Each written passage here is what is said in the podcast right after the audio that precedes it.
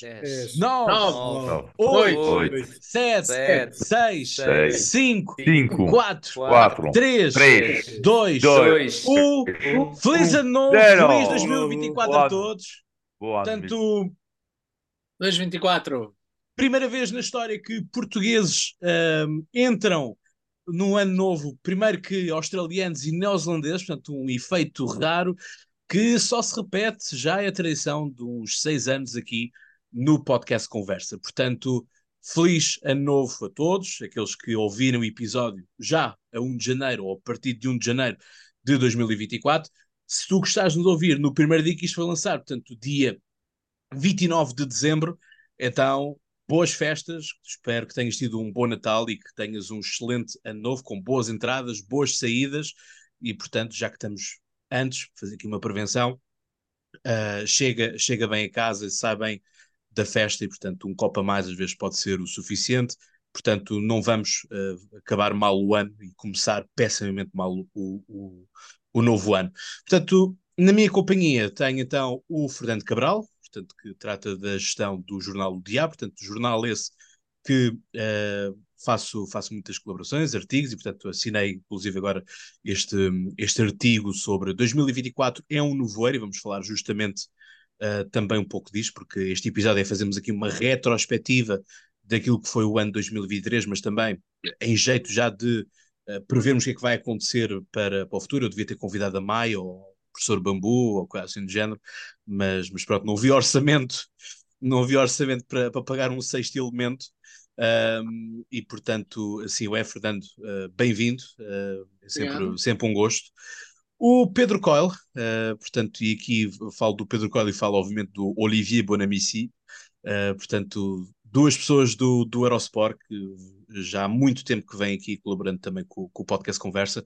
Uh, o Pedro Coyle uh, quis, que o, quis que a primeira vez que gravássemos um episódio fosse num gabinete de fisioterapia ao lado de um esqueleto. Uh, portanto, fica aqui esta, esta piada que gravámos então no, no, no, no corte de ténis de Carcavelos, no clube de ténis de Carcavelos, assim é que é. Portanto, a propósito do uh, Millennium Steel Open, portanto, episódios e, e bilhetes uh, dados aqui também e habitualmente trato por padrinho, porque também apadrinhou a criação de um outro podcast que eu tive, que foi justamente o Troca de Bolas, e portanto, assim é. O Olivier uh, já esteve comigo aqui quando foi o Campeonato do Mundo da Rússia, quando se podia falar bem da Rússia e quando uh, não havia grandes problemas, não havia embargos e até se achava alguma piada uh, abertamente a Putin.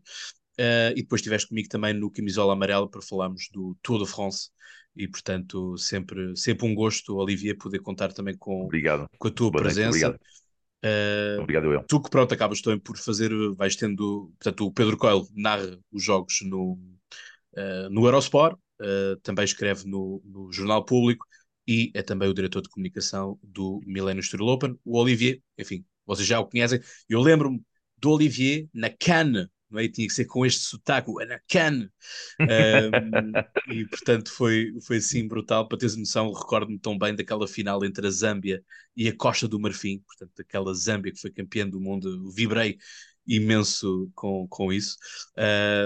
E portanto, a alegria toda que, que davas ali ao, aos jogos. E portanto, também vou conhecendo de vários programas, como Invasões Bárbaras ou de, de outros comentários mais soltos uh, na SIC Notícias e também na, na Renascença, quando, quando assim, assim é. Na Renascença tens um programa fixo, não é? Se, se não me engano. Uh, sim, dois. Uh, Dois, uma sexta-feira e uma segunda e quarta. Pronto, é assim mesmo. Chatear-vos três vezes por semana eh, faz sempre, faz sempre bem. Rafael uh, Vieira, do podcast universitário, não são raras as vezes que, que colaboramos uh, e, portanto, um, um, bom amigo, colega, colega podcast, que, enfim, falamos aqui, obviamente, das, das questões universitárias uh, e lá está, sempre aqui este, este acompanhamento, porque a juventude é o futuro, dizem-nos, não é? Apesar de o futuro nos dizer que também não vai haver reformas para ninguém, portanto, Como é bem reformas, não se, não se sabe bem que educação é que há, de que forma é que há, que condições é que há, portanto, há toda uma discussão para haver nível de educação. Exatamente. Obrigado, Rafael, também por, por estares cá. Bom, uh, este episódio vamos começar já com o Olivier um, a dar-nos aqui os seus, os seus comentários Uh, eu pedi que cada um escolhesse pelo menos uns cinco uh, momentos que achassem que fossem importantes ou que merecessem uma grande reflexão uh, sobre o ano 2023 e vocês votaram também naquilo que são as figuras da política internacional e da e figura política nacional. Vou também revelar já, porque assim pode ser que se encaixe alguma coisa que o Olivier também aqui queira comentar e justifique. portanto, no caso no caso das, do, do galardão de personalidade, uh, figura política internacional de 2023, estavam a concurso Joe Biden, Vladimir Putin, Xi Jinping, Ursula von der Leyen, Volodymyr Zelensky, Lula da Silva, António Guterres, Emmanuel Macron, uh, Meloni, Elon Musk, Javier Milei e o Papa Francisco. Já no que toca à personalidade política nacional 2023, estavam então a concurso, nomeados por vós, uh, Marcelo Rebelo de Sousa, António Costa, Luís Montenegro, Rui Rocha, André Ventura, Mariana Mortágua, Paulo Raimundo, hum. Inês Souza Real, Rui Tavares e Pedro Nuno Santos. Assim como também vamos uh, mais à frente uh, ler também aqui o, a vossa, vossa votação, portanto, simulação de que se hoje fossem as eleições, em que partido é que vocês uh, votavam. Importa dizermos aquilo que já venho dizer há algum tempo, que é as sondagens refletem aquilo que é o momento. Portanto, no momento faz sentido para vocês votarem desta forma. E assim, sem mais demoras, uh, anunciar aqui, então aqui o vencedor da personalidade política internacional de 2023, com 22,3% dos votos, Javier Milei. E em segundo lugar ficou Volodymyr Zelensky, com 16,1% dos votos, e em terceiro lugar, António Guterres, com 3,4.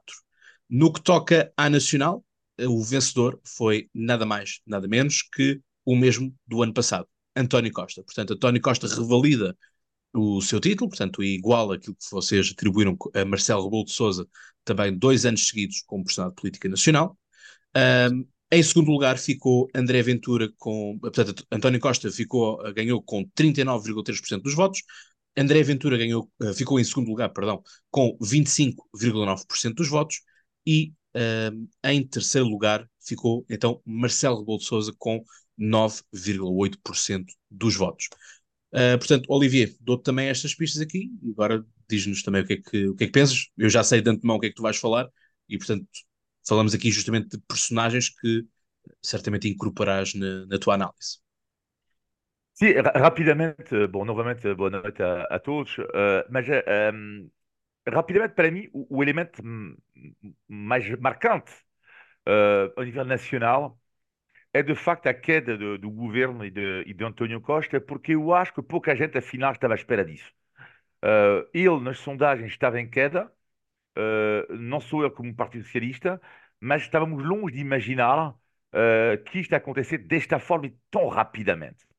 E a grande questão aqui agora, que eu acho fascinante, que eu adoro a política, que é saber que Portugal está numa, numa, numa viragem super interessante, que é, hoje em dia, vimos o que acontece em muitos países, a Alemanha, Bélgica, França, é quase impossível um partido político alcançar a maioria tudo. É impossível. Em Portugal não será, portanto, foi exceção nas últimas eleições, mas uh, duvido muito que isto acontece novamente uh, a 10 de março. Era dos últimos bastiões a nível europeu. Sim. Exatamente. E, uh, Só Portugal e vai, Hungria, basicamente. Vai haver uma aliança. Vai haver uma aliança. E a grande questão aqui, que é, que eu acho que isto pode ser um momento fortíssimo da vida política portuguesa, que é, eu não tenho dúvida nenhuma que o Chega vai ter, vai ter um resultado estrondoso. Uh, eu ando a dizer isto há bastante tempo. A volta, eu acho que as sondagens vão, deixa eu ver se está 17, mas eu, eu acho que pode se aproximar dos 20%. Não, não seria para mim uma surpresa. Mas a grande questão não é essa. A grande questão vai ser o que é que a direita portuguesa tradicional vai fazer? Isto mexe com a sociedade, que é, eu venho de uma família, por exemplo, eu, da, da direita social, do gaullismo, uh, em França, que sempre colocou um limite, uma barreira, que é a extrema-direita. Portanto, a barreira da direita social francesa uh, uh, sempre foi, e vimos nas últimas eleições presidenciais em França, foram pessoas da direita que, na segunda volta, preferem ir à praia ou preferem, sei lá, mas sobretudo não votar na extrema-direita. E a grande questão é que o que vai acontecer aqui? O que é que estou a ver, não é? Mas as sondagens não mostram muito bem, infelizmente há pouco estudo em Portugal feito sobre isto. É que, o que é que o eleitorado do PSD pensa sobre uma aliança com o Chega? Porque é um momento histórico, porque se há uma aliança, é de facto um Partido Social Democrata que vai dizer, mudar completamente o seu ADN. Fazer aliança com a extrema-direita não é uma brincadeira. Mas, ao mesmo tempo, o inimigo, neste momento, da Partido Social Democrata e de muitos portugueses que votaram no PSD, não é a extrema-direita, mas sim o chamado chuchurismo, sei lá, o socialismo, ou, ou, a esquerda radical e tudo isso, não é? E isto é que é super interessante. A evolução que houve na sociedade portuguesa é que antigamente alguém de direita uh, não queria ouvir falar de um partido de extrema-direita, para já ele não existia. Uh, e depois, a partir do momento que Ventura entra, faz 1% ou 2%, não é um perigo. Mas agora, esta mudança da sociedade. E veja, o que é fascinante não é só o nível das eleições, é no nosso dia a dia. Uh, o discurso. A sociedade mudou. Não, a mas é o discurso que muda. A banalização da extrema-direita é um fenómeno que em França vive-se perfeitamente, uh, muito mais do que em Portugal, muito mais. Uh, mas em Portugal começa a haver esta banalização. Ela começa a existir. Antigamente, em Portugal, dizer mal de, de um negro, dizer mal de um brasileiro num café, era raro. Hoje em dia, o festival, hein? o festival traz um café, é da boa. Hoje em dia, é, é, o André Ventura conseguiu algo notável, que é libertar a palavra de muitos portugueses. É, algo que conseguiu na altura, eu diria, mais o pai de, de, de Marine Le Pen, numa certa altura, e depois ela conseguiu banalizar, de uma certa, de certa forma, a extrema-direita. E por isso, só para terminar, para não ser demasiado longo, porque dava para falar 40 horas sobre isso, por isso, para mim, é o facto marcante é esta queda do, de queda do governo e não, não está, lá está por facto de saber se o PSD ou o PS eh, vai, vai, vai ganhar as eleições, é mais para ver o que é que a direita portuguesa, que eu acho para mim, tem tudo para ganhar, para, para ganhar, sim, para ficar no primeiro lugar. Mas o que é que eles vão fazer aí? É essa a grande questão. Sim, porque é justamente isso, e nós vemos isso no caso, tu segues a política certamente segues tão bem quanto a política, a política francesa e tu viste é, tudo, tudo aquilo que foi o alvoroço é, em torno desta nova lei da imigração em França, não é? Portanto, todo aquilo que foram também os chamados spin doctors que, que falaram, em que houve muitos spin doctors, não é? Portanto, muitos comentadores de, de influência que disseram que, quer dizer, Macron e, e os republicanos, portanto, que corresponderá eventualmente a um PSD, um, um PSD em França, uh, estão a aplicar, em parte, aquilo que é o programa uh, que o Rassemblement, portanto, o partido da Marine Le Pen, uh, avançou. e como eu costumo também dizer aqui muitas vezes no, no podcast, que é para ter a cópia mais vale ter o original. É? Muitas vezes acaba por ser assim. Ou seja, do ponto de vista das pessoas, não é? Não estou a dizer que nós é melhor termos o original porque é melhor, o Marine Le Pen é melhor, mas as pessoas sentem isso, que é sempre a ter o original, mais vale ter o original do que temos uma cópia barata uh, sem qualidade, não é?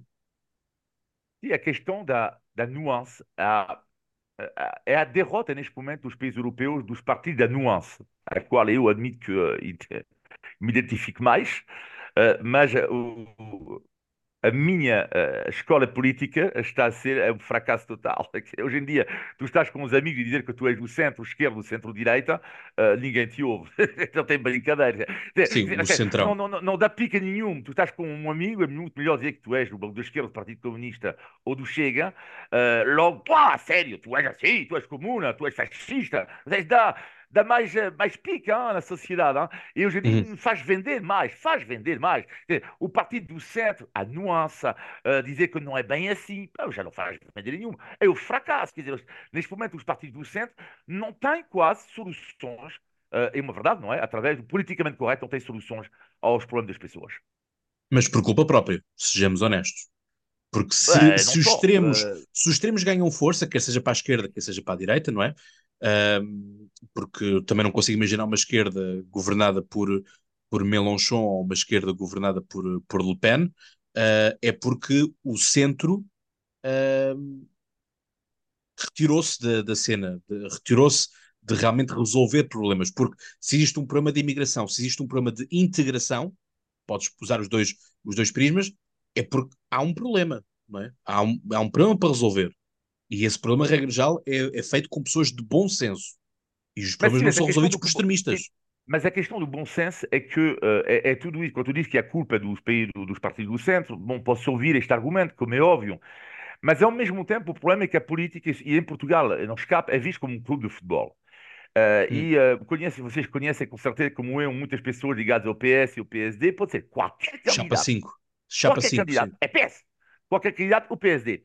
E isso é o grande problema, que é as pessoas do, do centro, não é? Onde, para mim, uh, fracassaram, e em Portugal também, é que existem problemas só que, vamos falar, por exemplo, imagina da imigração, mesmo a questão do, dos ciganos, não é? Por exemplo, neste caso, o tema do André Ventura.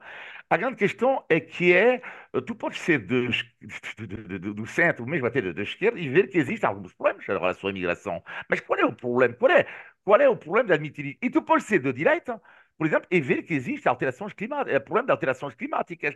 E parece que é um clube bem fechado, e o problema do centro é que Uh, é por isso que para mim que seria um bom compromisso, mas não faz vender, porque as pessoas querem resposta branco ou preto. Preto. Uh, é isso, é uma resposta do clube de futebol.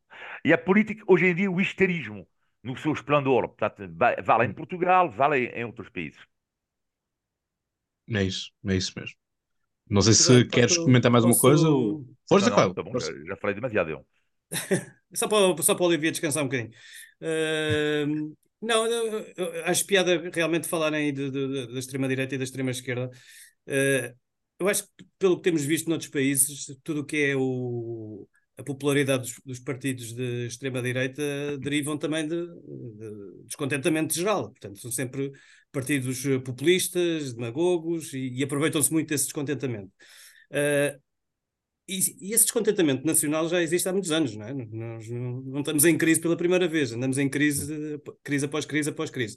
E, no entanto, por exemplo, do lado de, de, da esquerda, porque nós sempre tivemos uma sociedade maioritariamente de esquerda, nunca vimos a subir a, o chamado da extrema-esquerda. Nem que fosse. Nem, não, não, é que eu queira chamar ao Partido Comunista de, de extrema-esquerda, mas é o mais, a, mais à esquerda no, no espectro. E, no entanto, não, não cresceu. Antes, pelo contrário, decresceu. E eu estou um pouco também, uh, embora compreenda todos os argumentos que, que, todos os analistas dizem, e que eu acho que até é um bocadinho fácil, não querendo, não querendo insultar ninguém, a inteligência de ninguém, mas é fácil dizer que o Chega vai, vai subir.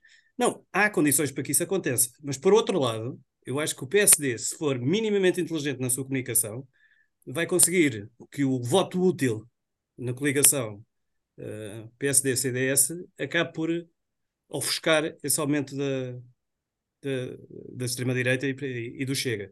Portanto, se conseguir transmitir a, a, a ideia, uh, mas, mas, uma ideia completamente indiscutível de que nunca irá fazer alianças antes ou após eleitorais com o Chega, portanto, afastando logo a partida Chega de chegar ao governo, em, termos de, em, em coligação.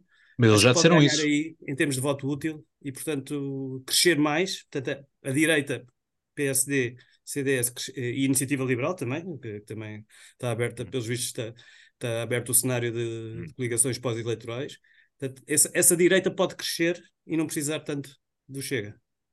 Sim, é eu, eu, eu, eu, eu, falo excelente, excelente, Pedro. Uh, e a questão aqui é: eu digo sempre que a chave para a eleição desta maioria absoluta que António Costa teve foi o debate que ele teve com o Rui Tavares, em que ele disse um voto no livre não nos livra de um governo de direita. E, portanto, aquilo que eu acho que Montenegro tem que fazer é um voto no Chega, não nos, não nos livra de um governo socialista. Portanto, ou seja, não é apontar baterias ao Chega, porque eu acho que isso é o erro uh, total, Exato. é sim apontar erro àquilo que é o principal inimigo, da perspectiva do PSD, que é o Partido Socialista. Não é? Portanto, não é o, o, o PSD gastar energias com o Chega é perder o foco daquilo que é o objetivo, que é aquilo que está à frente, é o que está em primeiro lugar. Não, não, não, vale, não é por tu seres o segundo e atacares aquilo que está em terceiro lugar, tu ganhas a corrida.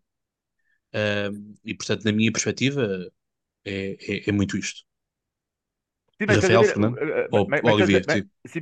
mas, estás a ver o que, é curioso, o que é curioso que estás a dizer, que é, é isso que estava a dizer há pouco, que é, o que é muito engraçado é que tu próprio diz que na cabeça do PSD, lá está o principal inimigo do Partido Socialista, que é. Mas isto é interessante, porque a nível do programa político, entre o PS e o PSD, há diferença, mas não é uma diferença, diferença abismal, não é?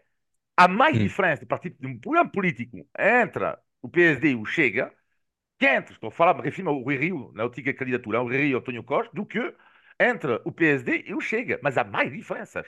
Mas claramente mais.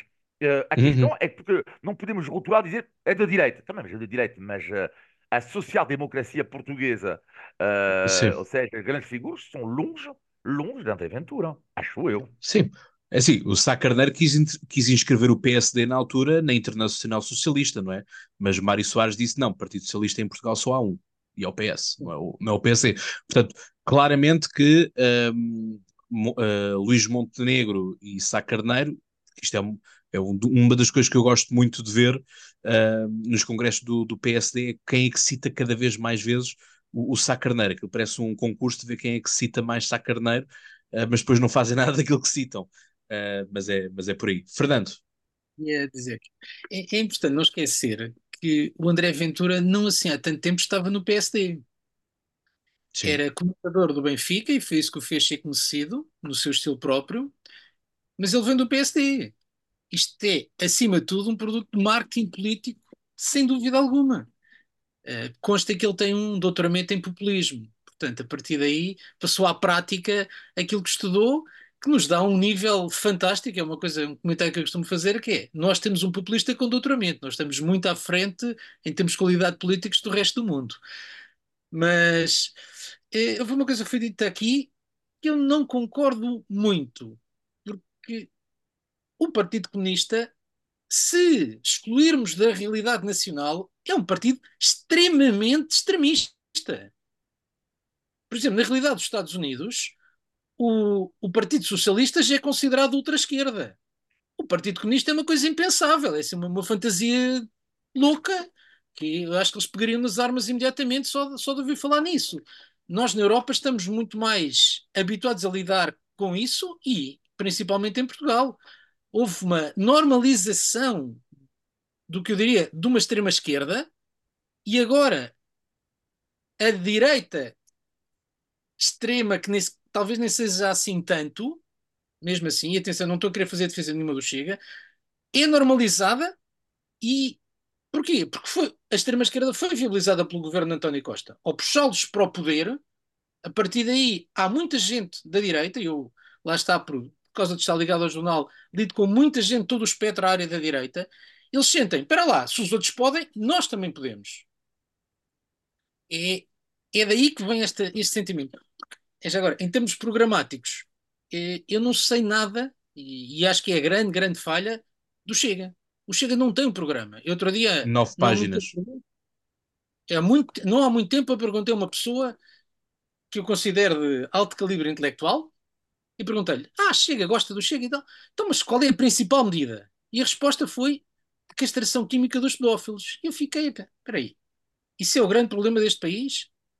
Nós temos a saúde em colapso, a, o, a educação, greves, todos os momentos, a justiça com atrasos medonhos, quer dizer, está tudo pantanas, como se costuma dizer. E depois, não, não, a principal bandeira é uma, uma pequena minoria que pode estar a beneficiar de certos apoios e há ah, os pedófilos, não sei quantos casos haverá no país todo. É, é esta política identitária. Esta, e as casas de banho, lógica, não te esqueças também. Esta lógica que vem no fundo dos Estados Unidos. Uh, eu acho que esta grande normalização vem principalmente do fenómeno do Donald Trump. Ele tornou normal dizer o que seriam barbaridades uh, racistas, não é? Quer dizer, não, não se pode ver a dizer, ah, os mexicanos são todos isto, todos aquilo. Sim, como alguém me dizia, é o que se diz nos cafés e é o que toda a gente diz. Mas diz com uma certa, com um certo pejo. Isso de repente tornou-se, como se diz, mainstream. É aqui que a coisa está complicada. Mas vamos lá ver. Eu, eu, acredito que esta campanha vai ser decisiva. Há, há, está tudo muito, muito, muito em aberto. Eu acho que o que as fontes dizem neste momento e o que vai acontecer, vão dizer daqui a dois meses antes das eleições, pode ser completamente diferente. Acho que há muita, muita margem para todos. Por exemplo, Pedro Nuno Santos, neste momento, é uma grande incógnita. Pode ganhar espaço com o seu famoso charme, mas pode colapsar completamente com a rejeição completa se forem explorados todas as suas falhas que vêm de um governo de que ele fazia parte recentemente e está ligado a grandes escândalos. Portanto, uma margem muito, muito, muito grande para vermos o que é que vai acontecer. É, é fascinante, realmente. Sim, e lá está, justamente pegando naquilo que, daquilo que acabaste de dizer também, que foi a questão de António Costa puxar o PCP e o Bloco de Esquerda para, para o governo, é que depois também é, é um. É que a esquerda gosta muito de fazer o debate como se ainda tivéssemos com Pedro Passos Coelho em 2015, tivéssemos ainda com a Troika, não é? Portanto, vem muito, é muito esta, esta retórica. Uh, mas esta retórica tem que acabar. Uh, nós não podemos viver em 2011 Mas 2015, não vai acabar. Não vai acabar. Não vai, claro que não, porque eles, basta vermos os posts e eles uh, estão sempre a ir buscar a Troika e, portanto, não teria subsídio de Natal com Pedro Passos Coelho. E Pedro Passos Coelho foi o grande mestre de, de, de, de do, do, Ventura. Portanto, fazem sempre esta, esta ligação. Mas lá está também, vai agora ser o tempo da direita, do espaço da direita, apontar uh, culpas à esquerda que vocês tiveram a geringonça na mão e com a geringonça na mão em que podiam fazer o que quisessem, por assim dizer, porque tinham, tinham o controle do Parlamento, não resolveram o problema da habitação, não, não precaveram problemas uh, de integração social, uma série de coisas que em quatro anos consegues muito bem lançar pelo menos as bases. Portanto, foi a questão das leis das bases do SNS e da ação climática e tudo mais. Mas quer dizer, percebemos que isso tem pouco ou, ou, ou zero efeito, não é? Portanto, vai haver, eu acredito que vai esta, esta acho que esta eleição vai ser muito para acertar agulhas, uh, quer para um lado, quer para o outro. Eu acho que é preciso ter atenção uma, uma coisa que é hoje em dia uh, as pessoas já não decidem em quem vão votar da mesma forma. O que eu quero dizer com isto?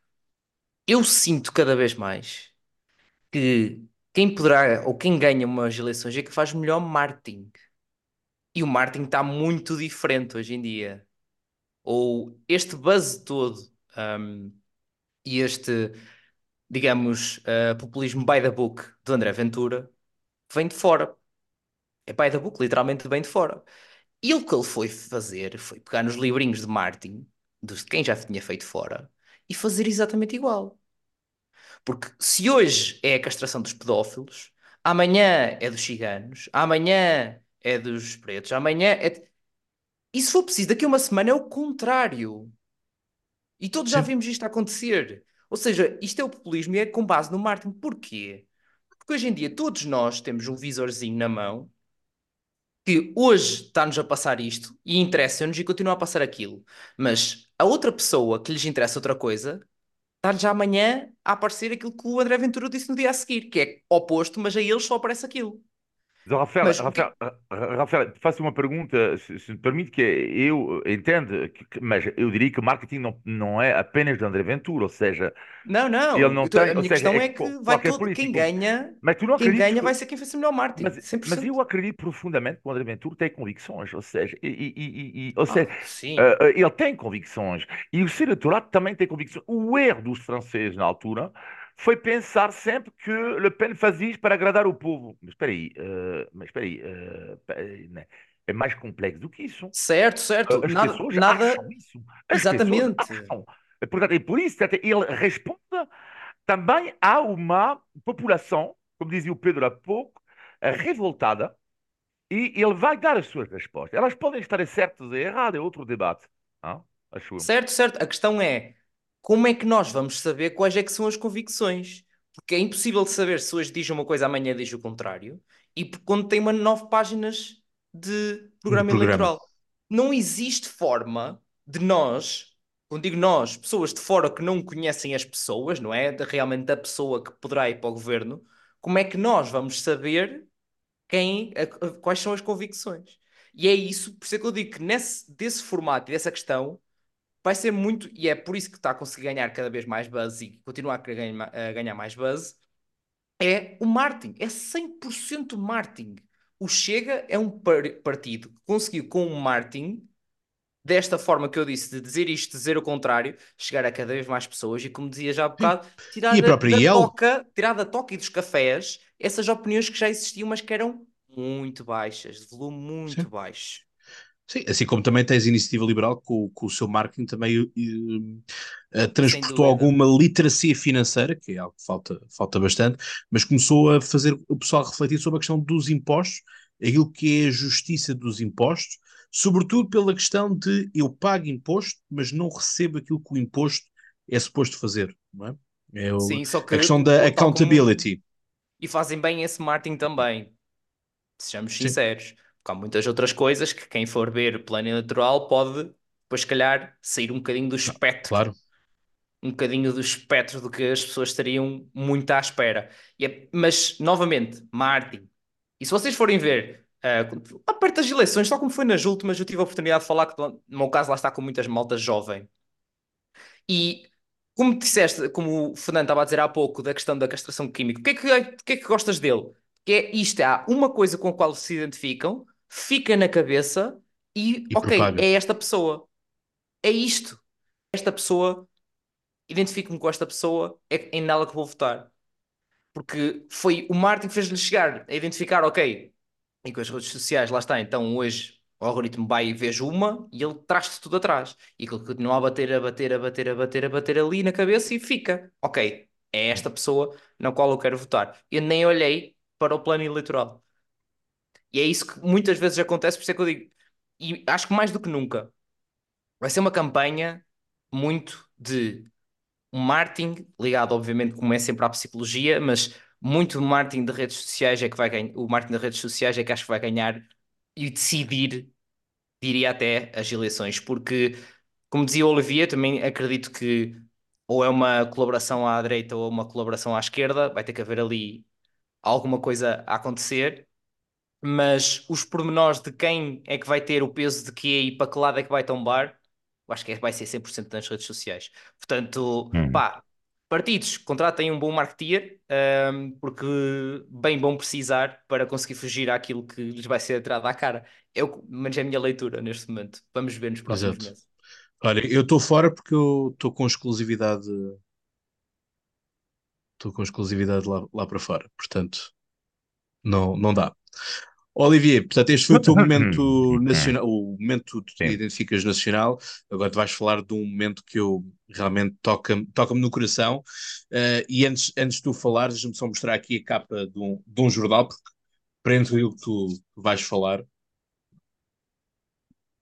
Portanto, eh, o único jornal que na altura fez uma, uma menção àquilo que foi a, a campanha do- dos Lobos de, de Rugby, portanto, eh, e Coyle, tu sabes tão, tão bem quanto eu que às vezes é, é difícil o- os jornais fazerem eh, fazer uma menção a outro desporto que não o futebol, não é? E às vezes o próprio Millennium Stroll Open tem, tem algumas dificuldades com isso, portanto, só quando, só quando o João Sousa foi, foi campeão e conseguiu assim uma grande chamada de capa para as coisas, e Olivier, eh, certamente irás concordar comigo que eh, na imprensa francesa, sobretudo no L'Equipe, eh, basicamente todos os dias no L'Equipe a capa é de um, de um desporto diferente.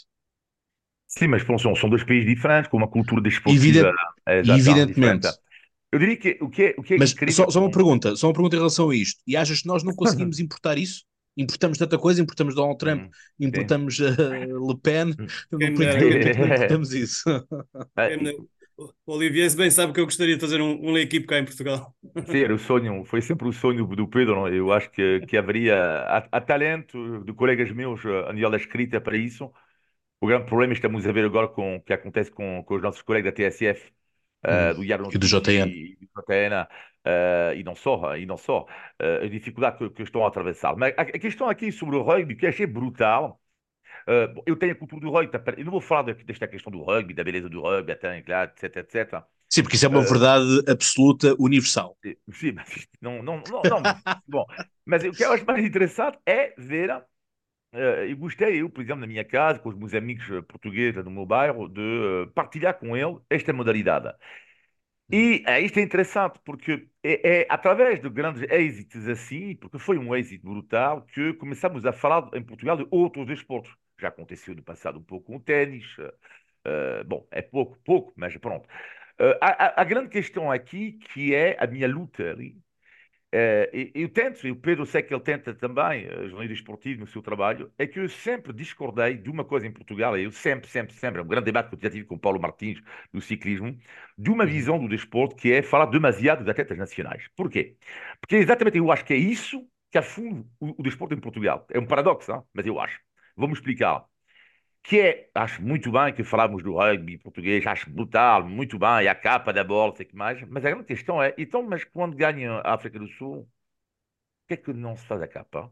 E por que é que quando há um torneio de ténis, no público é diferente, no grande público, mas quando um português que ganha o torneio de Roma, é a capa, 50, 50 páginas, mas quando o Djokovic uh, vai uh, bater todos os recordes, são 10 linhas, não estou, não estou a entender aqui. Como é que tu vais dar o gosto do desporto se isso se passa apenas e só através dos atletas nacionais? É o, o erro terrível de comunicação, na minha opinião. Terrível. Eu lembro muito bem, na SIC, eu lutei hein, para fazer um especial África do Sul de rugby. Um especial na SIC Notícias, uhum. a um pequeno nível, eu tentei lutar, consegui um espaço de manhã, um sábado de manhã na CBT, para falar do rugby da África do Sul. Porque eu não acredito no one shot. Não acredito no João, quando se fala só do João Almeida. Não acredito quando se fala só da seção nacional de rugby. Eu não acredito.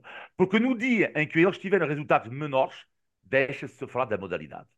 Exato. E é por isso que tem que haver um acompanhamento regular da modalidade, como por exemplo faz no, no, o Jornal Público, por exemplo, não do Jornal Desportivo, mas eles paradoxalmente fazem este acompanhamento. Uh, é preciso acompanhar isto. E é por isso que eu digo, para mim, feito do ano desportivo, para mim, é a seleção de rugby, mas tem pena que é um one shot. E depois, quase o Mundial morreu aqui, a partir do momento em que a seleção portuguesa de, de, de rugby uh, foi eliminada. Isto é muito triste. Um, um, uma prova onde, por exemplo, há um, um português, uh, sei lá, 10 mil metros, mesmo na maratona, uh, com o Carlos Lopes e Rosa Mota, era a seguir, e agora ninguém fala do campeão do Acabou. mundo e do campeão olímpica. Mas não estou a entender. Então, mas a modalidade só é através dos atletas nacionais, não entendo, não é a minha visão do desporto. Sim, sobretudo porque Portugal não se pode dar ao luxo uh, do caso da França, não é? Que acaba por ter vários atletas nacionais em vários esportes, portanto, a probabilidade de calhar um francês a ganhar um fim de semana uma prova, não importa o quê, é, acaba por ser muito maior do que uh, dos portugueses, por uma questão de demografia, por uma questão de aposta desportiva uh, e de, e de vari variedade também da, das modalidades, não é? Uh, mas é? Mas é muito isso, ou seja, eu, na, na, na fan zone de, de Paris, na, na Praça de la Concorde, eu era o único com, com a bandeira portuguesa.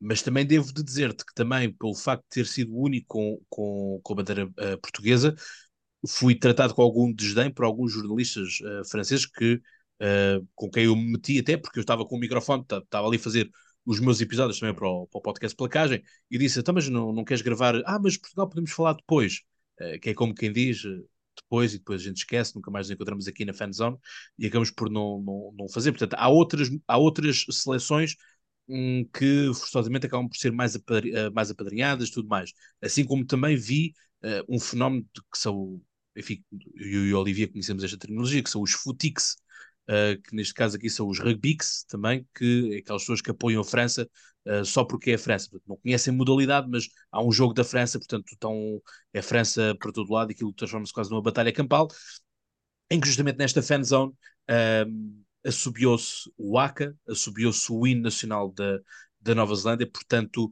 se nós falamos da tribalização que acontece no caso de, da política, infelizmente, eu acho que já eu acho que acontece em tudo, uh, e até mesmo eu. Uh, sendo, como vocês conhecem, francófono, uh, pelo facto de ter estado lá com uma bandeira, uma bandeira portuguesa ao, ao, ao ombro, não é? portanto estava com, com o equipamento da França, porque naquele dia era o dia inaugural, jogava a França contra a Nova Zelândia, ouvi muitas pessoas a chuchutarem-me a, a dizer que estava aqui um Portoso, né? portanto é o, o Tuga, uh, na, versão, na versão francesa do, do termo, uh, e isso, isso para mim, o desporto, se nós olhamos para o desporto e olhamos então para o caso do rugby, que tem uma grande narrativa colocada sobretudo com, com Mandela de que é capaz de derrubar muros e tudo mais, uh, há, quem, há quem goste de, de construir os muros, mas acho que a opinião é unânime, exceto para os franceses, de que foi um excelente Mundial, Uh, e portanto, mais uma vez, a França perde a oportunidade de ser campeã em França, em casa.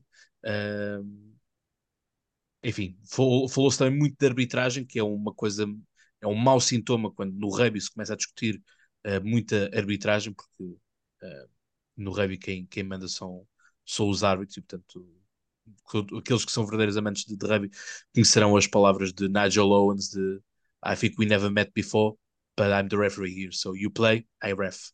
Uh, portanto, que haja coragem um, de um árbitro de futebol dizer, dizer estas palavras também.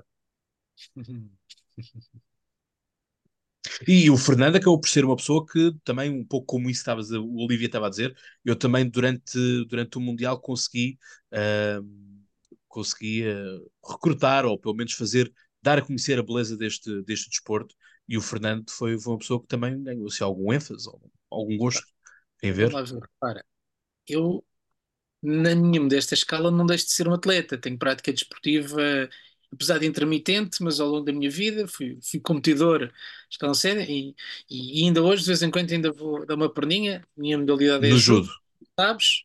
Os outros não sabiam, mas pronto. E portanto, eu gosto de desporto. E o que se falou daqui de falta de cultura desportiva é, é verdadeiramente terrível neste país. Não há cultura desportiva, não existe. E, e, portanto, é muito difícil haver um público que acompanhe. Portanto, é só o tal tribalismo. Quando há um português que brilha, ah, então vamos todos atrás porque há uma identificação. Agora, efetivamente, portugueses que percebam sequer o que é uma atividade física, já nem vamos na, na prática desportiva e na competição, é baixíssima. Isso é muito, muito, muito complicado, aliás. E, vamos tocar na educação daqui a pouco.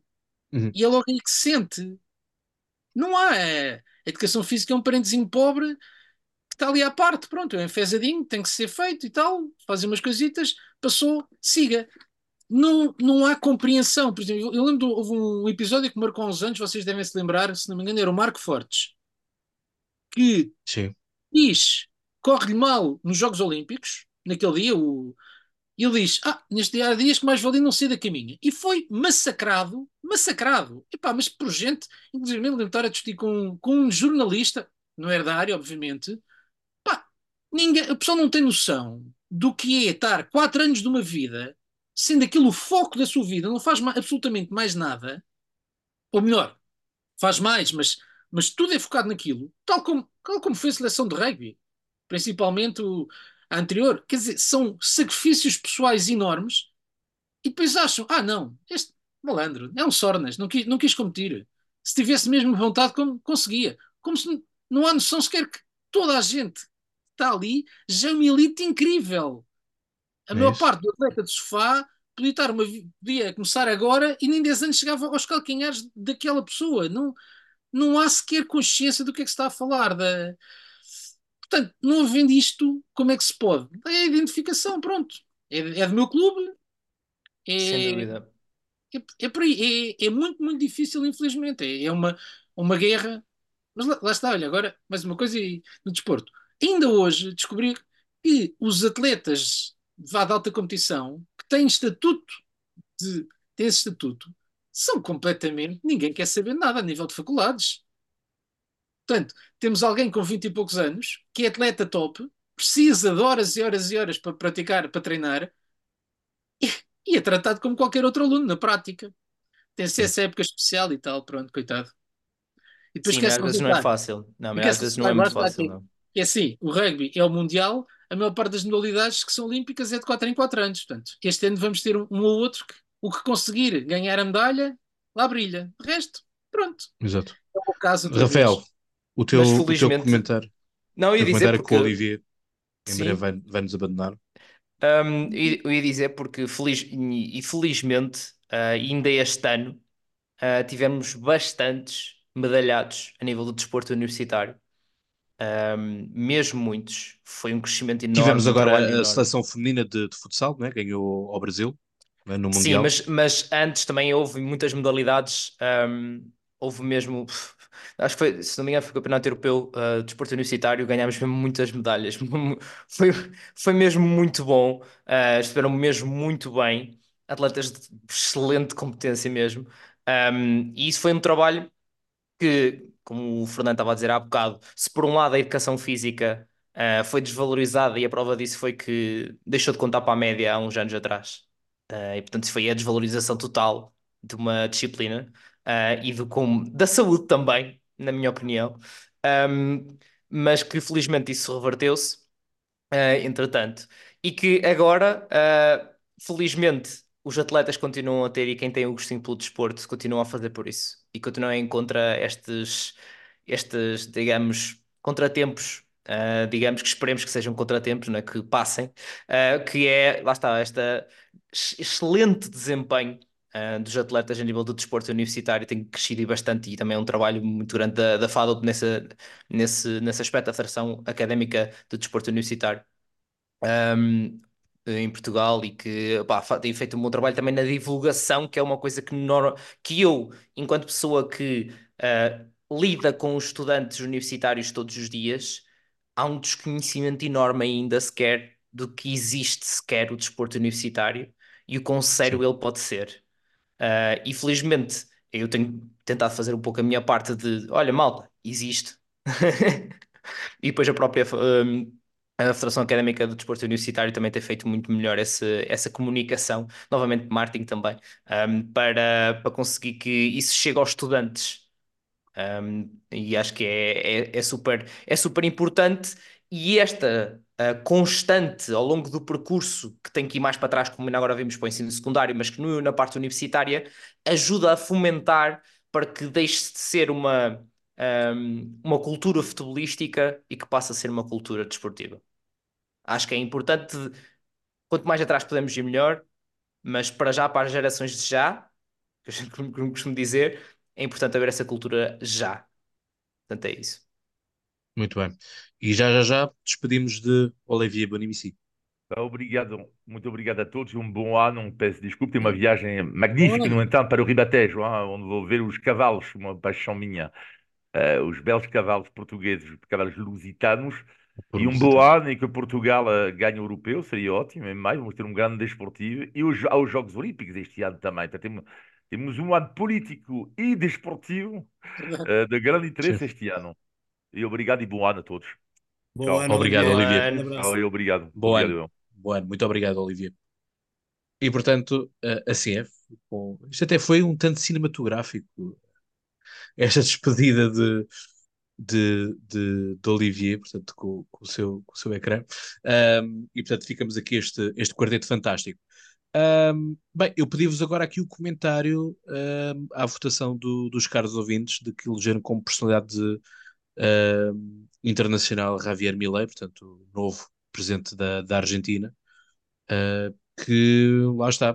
Uh, isto, o ano não é um sprint, é uma maratona, não é? Portanto, ali como quer não quer a coisa, lá para o final, uh, marcou-nos marcou aqui, como também nos marcou Pedro Sanches, que foi, que foi eleições em junho e agora, uh, agora, ou seja, em novembro, uh, vem forma, forma governo, né? portanto, isto, a política, o tempo da política é longo. Eu não sei de quem quer. Eu só, só, só queria referir um bocadinho a pouquinho estamos a falar das. Desculpa, Fernando. Força. Uh, mas estávamos há um bocadinho a falar também das coligações, eu depois não, não, disse isso, mas eu, eu, sou cada vez mais adepto de coligações. Acho que... Ah, mas vamos, vamos ter tempo para falar de coligações. Uh, Sim, vai, mas vai não, não, um não estava agora a falar por causa do, também do Pedro Sanches, acho que é, ah. é bom ter que haver cedências. Acho que é mais fácil. Mais fácil, não é mais fácil. É mas, é, mas é, que é custo. Mas a que custo, não é? Esta questão da amnistia. Está bem, mas, mas uh, se calhar é mais fácil governar e agradar a mais havendo mais cedências. Não, não impondo ah, tanto, não impondo tanto um, um, programa só, percebes? Uh, hum. Eu sei que as, as maiorias absolutas também têm as suas vantagens, mas uh, entre uma coisa e outra, e isto independentemente de, de partidos, sejam de direita ou de esquerda, sim, sim, sim. eu sou bastante adepto cada vez mais de, de coligações, tem que haver cedências para que se discuta mais. E check and balances, não é? Acaba por uh, funcionar melhor. E, e, é bom Porque senão lá está, quer dizer, na maioria absoluta, o Parlamento praticamente.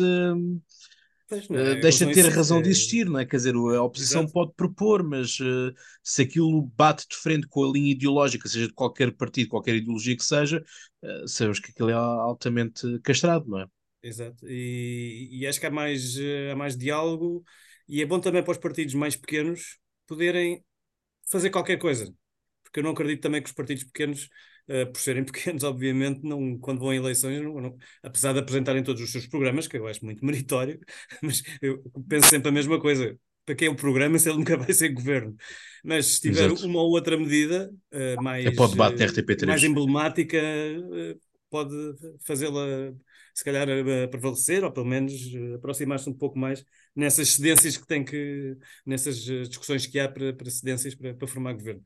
Uh, era só isto que eu queria Sim, para já. mas é qualquer coisa, tu, todos nós começamos pequenos, não é? Este podcast começou Claro, claro. com apenas um seguidor, não é? Eu próprio. Portanto, dois, Ouvia. dois porque não, dois, dois, dois porque éramos, éramos justamente dois na altura que, que fazíamos, fazíamos Ah, episódios. pensava que ias, pensava que ias dizer o clássico, era eu e a minha mãe que seguíamos. Não, não, não, por acaso, por acaso, pá, a minha mãe obviamente apoia-me apoia no projeto, mas a minha mãe tem mais, tem mais coisas interessantes para para fazer na vida do que, do que ouvir-me, até porque ah, ouve-me todos os dias e às vezes até em excesso, mas ah, Pois, coitada. é assim, eu, eu não, eu não pedi para nascer, não é? Portanto, aturem-me. O outro é habituem-se, eu é aturem-me. Ah, e alguns têm que maturar bastante, portanto, ah, enfim. Olha, mas em Eh, relação ao Milley, que, que queres entrar nessa conversa, eh, eu, eu sinceramente não vou, não vou falar muito porque não, não é que acompanho muito. Eh, agora, verifiquei aquilo que já verifico noutros, noutros eh, sucessos de, de extrema-direita, que é o populismo, eh, o descontentamento popular, e então na Argentina, que já, também já vinha, já vem de há muitos anos, não é? Aquilo é um E- cancro, a Argentina. é? Exato. E, e também um bocadinho de moda ali na América do Sul, depois Bolsonaro também aparecer agora o Milei. Eh, mas eu acho para mim, acho cedo demais falar de alguém que ganha uma eleição, só por isso. Eh, e, e eu digo já que não vou falar também, por exemplo, do Pedro Nuno Santos, não vou falar muito por causa disso. Eu não sei o que é que vai dar, o que é que não vai dar, mas ok, ganha uma eleição interna de um partido. So what? Vamos, não, é que não, não quero também, eu não quero retirar importância, estou a dizer é que é cedo demais, é cedo demais para Sim, falar sim, sim.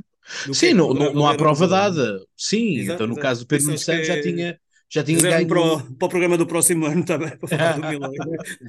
Fica Fica, fica já o convite. hein? Fica, Podes-me cobrar daqui a um ano. o meu- Fica, podes-me cobrar daqui a um ano o, Ok. o convite.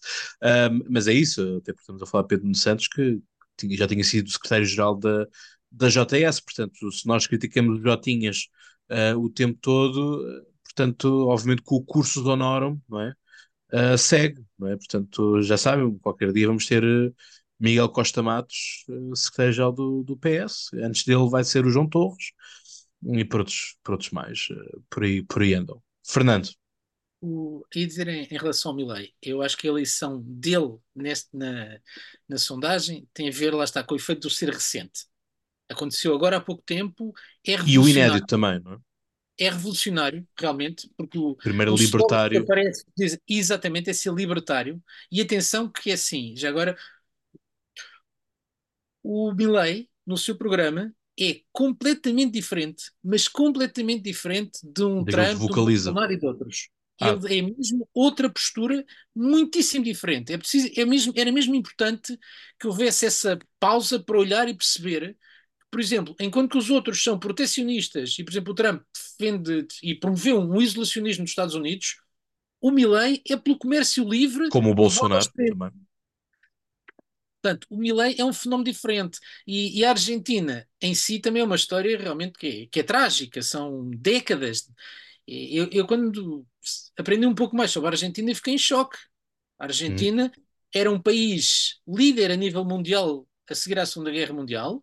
Dizia-se, especulava-se que iria rivalizar com os próprios Estados Unidos. E depois cai, mas cai constantemente. Uh, se formos ver o número de intervenções do FMI que houve ao longo destas décadas, é, é uma aberração completa, não, não, dá para entender. É um ciclo constante de excesso, queda, esquece, queda, excesso, queda. Isto vem do, lá está, do peronismo. Portanto, décadas e décadas e décadas de, desta política de socializante, não é? De uma função pública gigantesca com uma influência absolutamente avassaladora que é. bloqueia tudo. Portanto, promete, promete, quebra, promete, promete, quebra e, e tem estado assim indefinidamente. Isto, eu penso que a eleição dele é o, é o protesto no sentido de tão, tão fartos. Tão o desespero também, fartos. não é?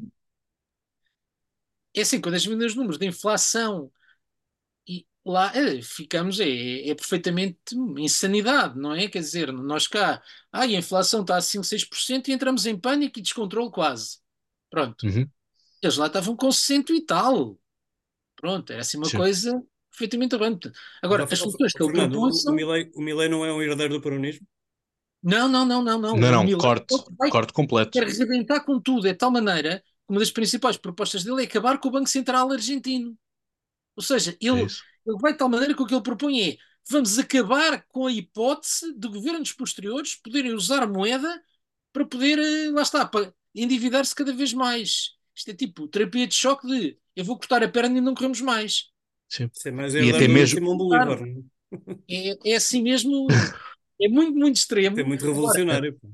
É, agora, eu não sei se é não é isso. sabe se terá capacidade para fazer isso, porque politicamente ele não tem apoio no Parlamento. Portanto, ele vai ter que Mas o, mas, o parlamento, mas o Parlamento muda a cada dois anos. Nisso, a Argentina no papel, e eu já falei disso justamente aqui no, no podcast Conversa, no papel, ahm, no papel, eh, eh, a Argentina é excelente para a ciência política, porque é o dos países mais democráticos, onde o check and balance, uma vez mais, no papel, permite que o check and balance seja sempre a ser reposto, há sangue novo a entrar sempre de dois em dois anos, sendo que no Parlamento, eh, portanto, no Parlamento, eh, tanto no Parlamento como no Senado, é aquilo que funciona por, eh, por terços, portanto, um terço é eleito a cada dois anos, portanto, todos eles fazem quatro anos de mandato, mas lá está, como aquilo está à forma rotativa, portanto, de cada dois anos existem eleições.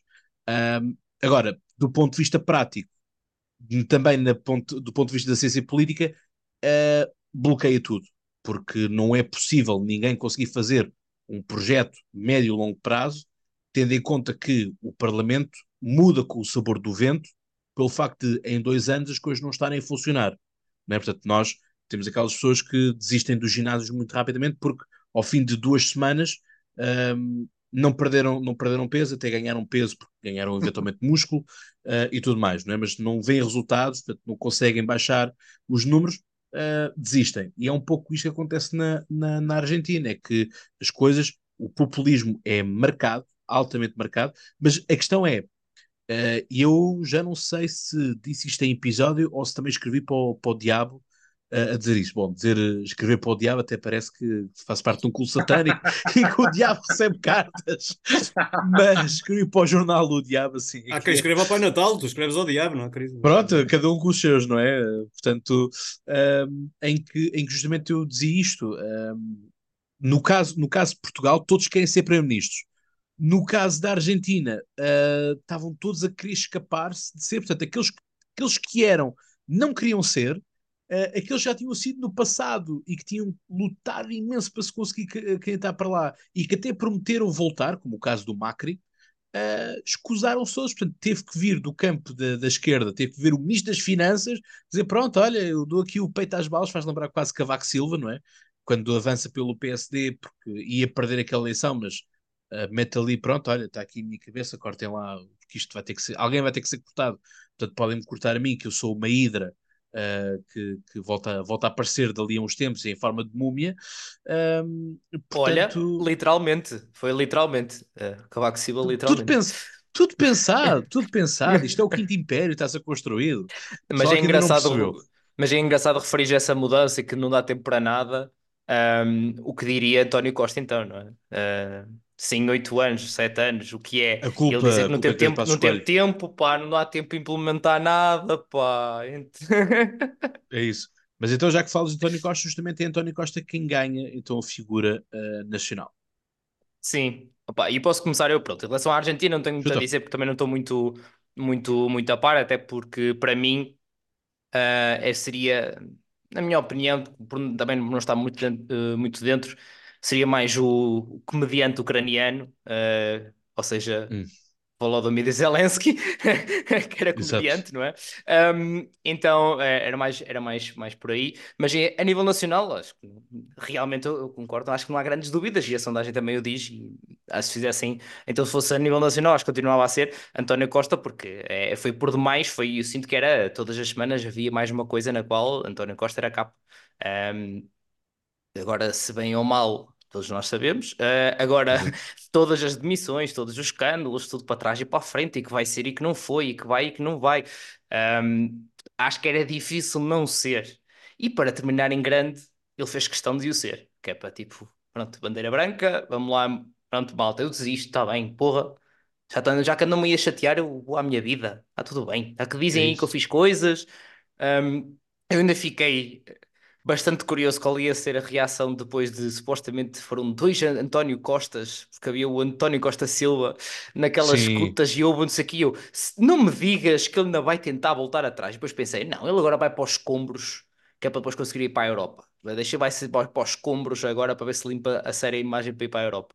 Um, mas acho que não havia grandes dúvidas, portanto, uh, dentro deste histórico deste ano, uh, claro que António Costa tinha que ser a, a personagem de 2023. Sim. É, mas é que é, que é justamente isso. Eu, eu acho é bizarro, e também escrevi isso para, o- para o Jornal do Diabo, uh, que é tantos casos que existiram É.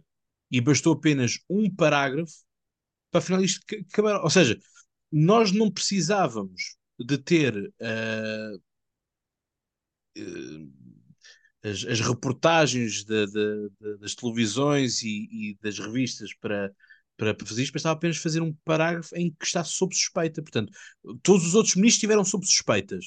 Aquilo que afinal precisava fazer para cair o governo era que o próprio primeiro-ministro estava sob suspeita. Portanto, nem é, nem é o caso do, das secretas, em que o ministro da Administração Interna manda as secretas diretamente para um, para um ministério, nem é o Açor que anda supostamente à porrada e não anda à porrada.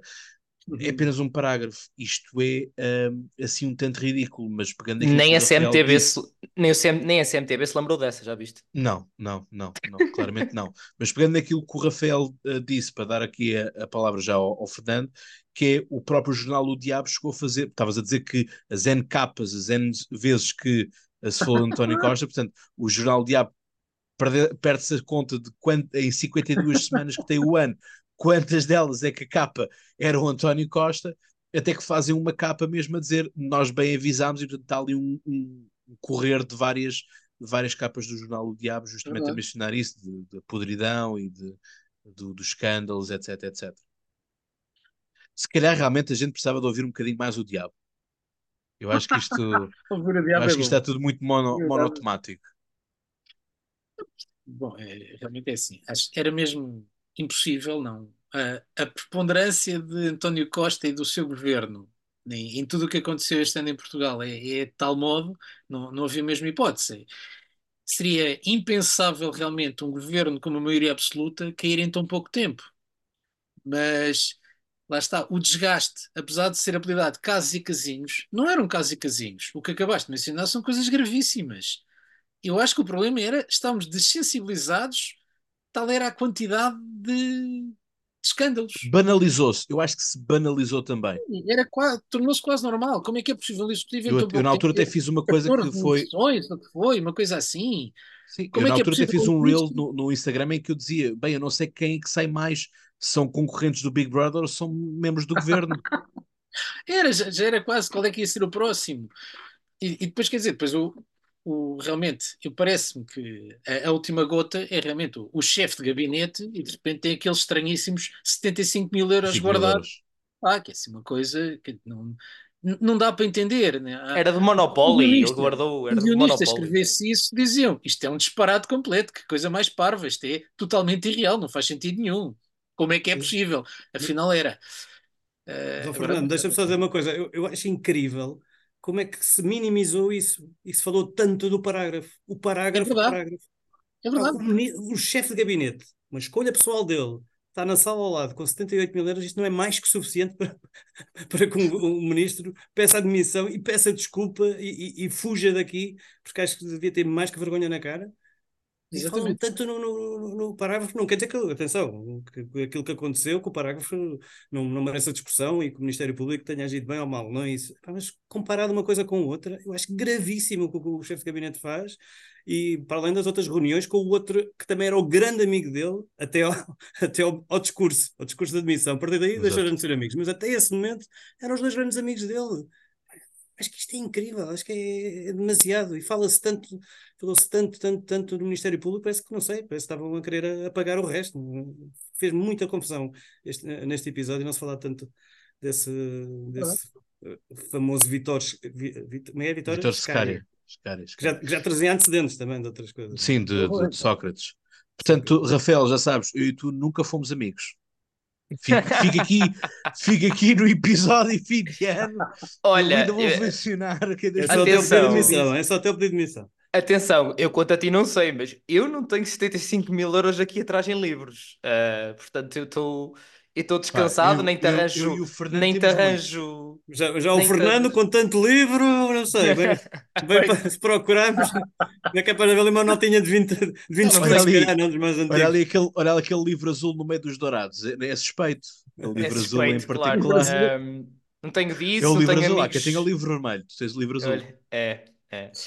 Mas, mas sim, pronto, acho que, é, tá, tá, acho que está tudo dito. Em relação a este tema, acho que está mesmo tudo dito. Muito bem. Então vamos passar, vamos passar ao seguinte, que é, uh, portanto, se hoje fossem as eleições, quem é que, uh, quem é que as pessoas votavam? Portanto, obviamente que aqui o podcast Conversa continua a ter aqui uma grande fanbase do, da Iniciativa Liberal. Portanto, a Iniciativa Liberal tem 25% dos votos. Uh, portanto, 25% do, dos ouvintes votam IEL. Uh, 22,3% votam PSD 19,6 dizem que votam no Chega, e isto é engraçado porque vocês sabem quanto, o quanto eu faço críticas tanto ao Chega como ao Bloco e ao PCP, e é engraçado como uh, houve aqui um aumento também uh, substancial, diria, mesmo até naquilo que são os ouvintes do podcast Conversa, de dizerem que votam uh, no Chega.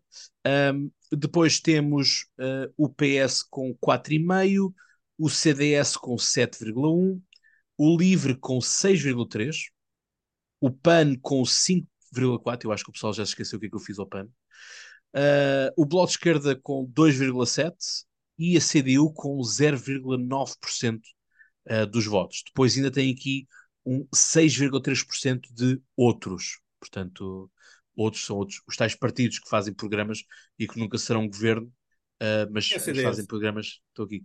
Uh, o CDS estava, o CDS aqui estava com 7%. Ah, Portanto, se nós juntarmos o CDS uh, com 7,1% dos votos, aqui com o PSD, que tem 22,3% dos votos, um, então temos aqui 29,4% dos votos. Portanto, o que não foge muito daquilo que são algumas sondagens, uh, sobretudo quando nós temos então esta nova, esta nova AD, não é? portanto, esta Aliança Democrática, que não pode ser Aliança Democrática porque o Tribunal Constitucional chumbou o nome, uh, mas, portanto, percebemos, pelo menos aqui nesta, neste campo da direita, uh, o, o, voto uh, poderá estar muito parecido com aquilo que será uh, a realidade. Não digo, obviamente, aqui os 25% da IEL, nem os 19% do, do Chega, ou se calhar, porque das palavras do Olivier, se calhar pode-se sonhar entre o intervalo dos 17% a 20% dos votos, depende daquilo que é a campanha, depende daquilo que for também os debates. Eu acho que os debates vão ser muito importantes. Se nos debates uh, houver malta que consiga fazer André Ventura patinar nas perguntas e na, naquilo que é o contrapor, que não é difícil, não é difícil, um, poderemos ter aqui uh, poderemos ter aqui um, um, se calhar, um inverter, mudar daquilo que são as intenções de voto. Quem é que uh, quer comentar esta questão, esta, esta projeção do, dos ouvintes. Enfim, vale, vale o que vale, rigor científico uh, tem, tem zero, apesar de a amostra uh, está nos 684, ser maior do que uh, muitas sondagens são publicadas em jornais e revistas e, e tudo mais, e que faz com que uma semana o pessoal esteja todo ele a, todo ele a, a, a comentar. Portanto, Uh, mas Sim, eu posso ser muito rápido. Eu posso ser. Mas é uma coisa, regra geral, rápido. os ouvintes não fogem muito, aquilo que os ouvintes votam acaba por não escapar, enfim, fazendo aqui estas correções do, da iniciativa liberal, da fanbase e tudo mais, acaba sendo interessante. Mas deixem-me dar-vos aqui uh, um, um, dado curioso: que apesar de termos esta fanbase de 25% dos votos para a IEL, Rui Rocha tem apenas 0,9% dos votos para figura política nacional. Isto, por é que eu estou aqui a, a, trazer este, este dado?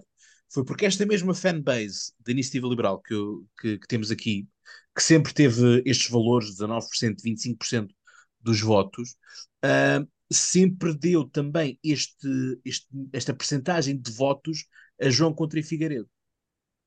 Ou seja, uh, eu não, olhando para isto, a leitura que eu faço é que as bases não estão tão mobilizadas pelo seu líder como estiveram com uh, o João Contra Figueiredo. Enfim, temos Sim. este cenário também de que a Carla Castro, que foi eleições, uh, foi eleições com, com o Rui Rocha, uh, não vai estar nas listas, portanto ela é atualmente é deputada, mas estavam a propô-la para um sétimo lugar, melhor das hipóteses, um quinto lugar. Ora, não, na minha opinião, não é algo que se faça alguém que está no Parlamento, alguém que tem uma boa imagem uh, no debate televisivo, ela estava na SIC Notícias, uh, e portanto alguém tão boa no debate e tão boa uh, comunicadora como a Carla Castro. Se gostamos do estilo ou não, isso é outra história.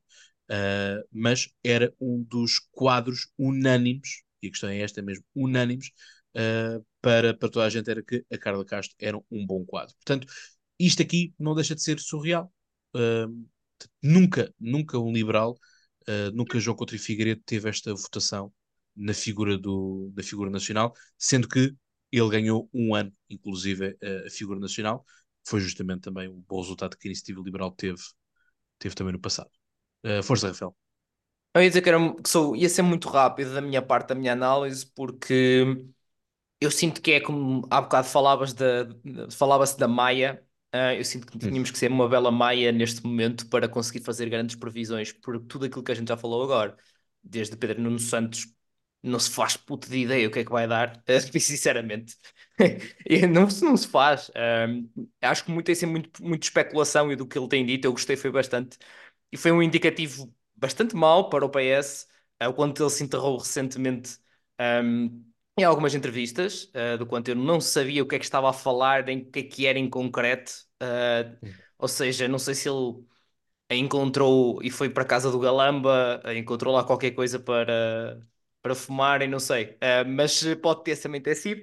Então, então não, vamos, vamos lá ver na verdade o que é que isto dá. É, é eu sinto que dá para fazer uma melhor, uh, e tu certamente o farás, uh, Cláudio, com pessoas que sabem o que é que estão a falar uh, a nível de política, não eu, mais à frente, um bocadinho mais com a, com a campanha, principalmente em fevereiro, aí já saberemos um bocadinho mais. E eu certamente e farei a minha parte, isso eu posso-vos garantir, farei a minha parte para passar aos jovens também essa um, abertura para ver planos eleitorais, mas e ver debates. Um, que acho que é muito, muito importante uh, isso, porque os jovens também estão muito revoltados e também já lá podemos ir a seguir à questão dos meus momentos do ano. Um, há muitos e vários, e os jovens também não estão nada contentes com tudo o que tem andado a acontecer. Um, e portanto, os jovens também merecem se informar e não ser só também um protesto que nas próximas eleições. A geração mais qualificada de sempre. Fernando ou Pedro, quem quer. Deixa-me só dizer que achei curiosa essa discrepância entre esses números da Iniciativa Liberal e dos seus líderes. Uhum. Nós geralmente temos, eh, ou pelo menos tenho essa ideia que, eh, embora sejam eleições legislativas e estamos a votar para o Parlamento, acho que no fundo estamos a votar é quem vai ser o Primeiro-Ministro. E portanto é sempre centrado muito no líder, não é? Sim, e, quem lidera o projeto, não é? As exatamente, ideias. mas pelos vistos na, com a Iniciativa Liberal não há essa não é essa. Não, eu por acaso fiquei bastante surpreso. Eu fiquei eu, muito que, surpreso que é com, curioso com porque, uh, apesar de ser um partido jovem, tem ideias, tem ideias, tem coisas, uh, defende ideias claras que os jovens uh, aderem também, uh, se, se revêem mais do que num estilo ou numa personagem do seu líder, não é? Isso, isso não, não deixa de ser bastante curioso. É, é isso. Lá está, isso pode ser um, pode ser um, um argumento para uma dispersão uh, do, dos votos no campo da direita, é? Portanto, colocando, sendo que a iniciativa liberal coloca sempre ao centro, porque tem, tem componentes que agrada mais o pragmatismo económico ligado à direita, mas também as liberdades que agrada mais a, a alguns campos da esquerda, portanto acaba por ser um, um, uma zona roxa, uh, se quisermos, se quisermos assim dizer. Fernando, Bom, tu que eh, também tens liberais que, que escrevem para o jornal ou que escreviam, sim, eu. Então, eu estava a dizer agora, por acaso, é, para mim é curioso, te fizeste lembrar uma conversa que tive, eu acho que há cerca de uns 10 anos atrás, com, na altura era uma miúda, mas pronto, acabada, formada, 20 e poucos anos, e que me dizia assim: Mas porquê que eu não posso ser de direita em termos, lá está, económicos e de Hum. esquerda em termos sociais? sociais. Havia, havia essa falta, não, não havia essa representatividade e a iniciativa, e a iniciativa liberal criou esse espaço, realmente. E isso, isso é muito forte. E realmente, a iniciativa liberal, neste momento, parece que está num, num processo de decisão, porque há casos de abandonos de pessoas que faziam parte Militantes, sim. e que, e que divergiram neste momento. Portanto, não se sabe bem o que é que vai acontecer a esse nível. Tem a Talvez por- força de Talvez ser por uma falta de ideia. um- talvez por falta de um líder forte, não é?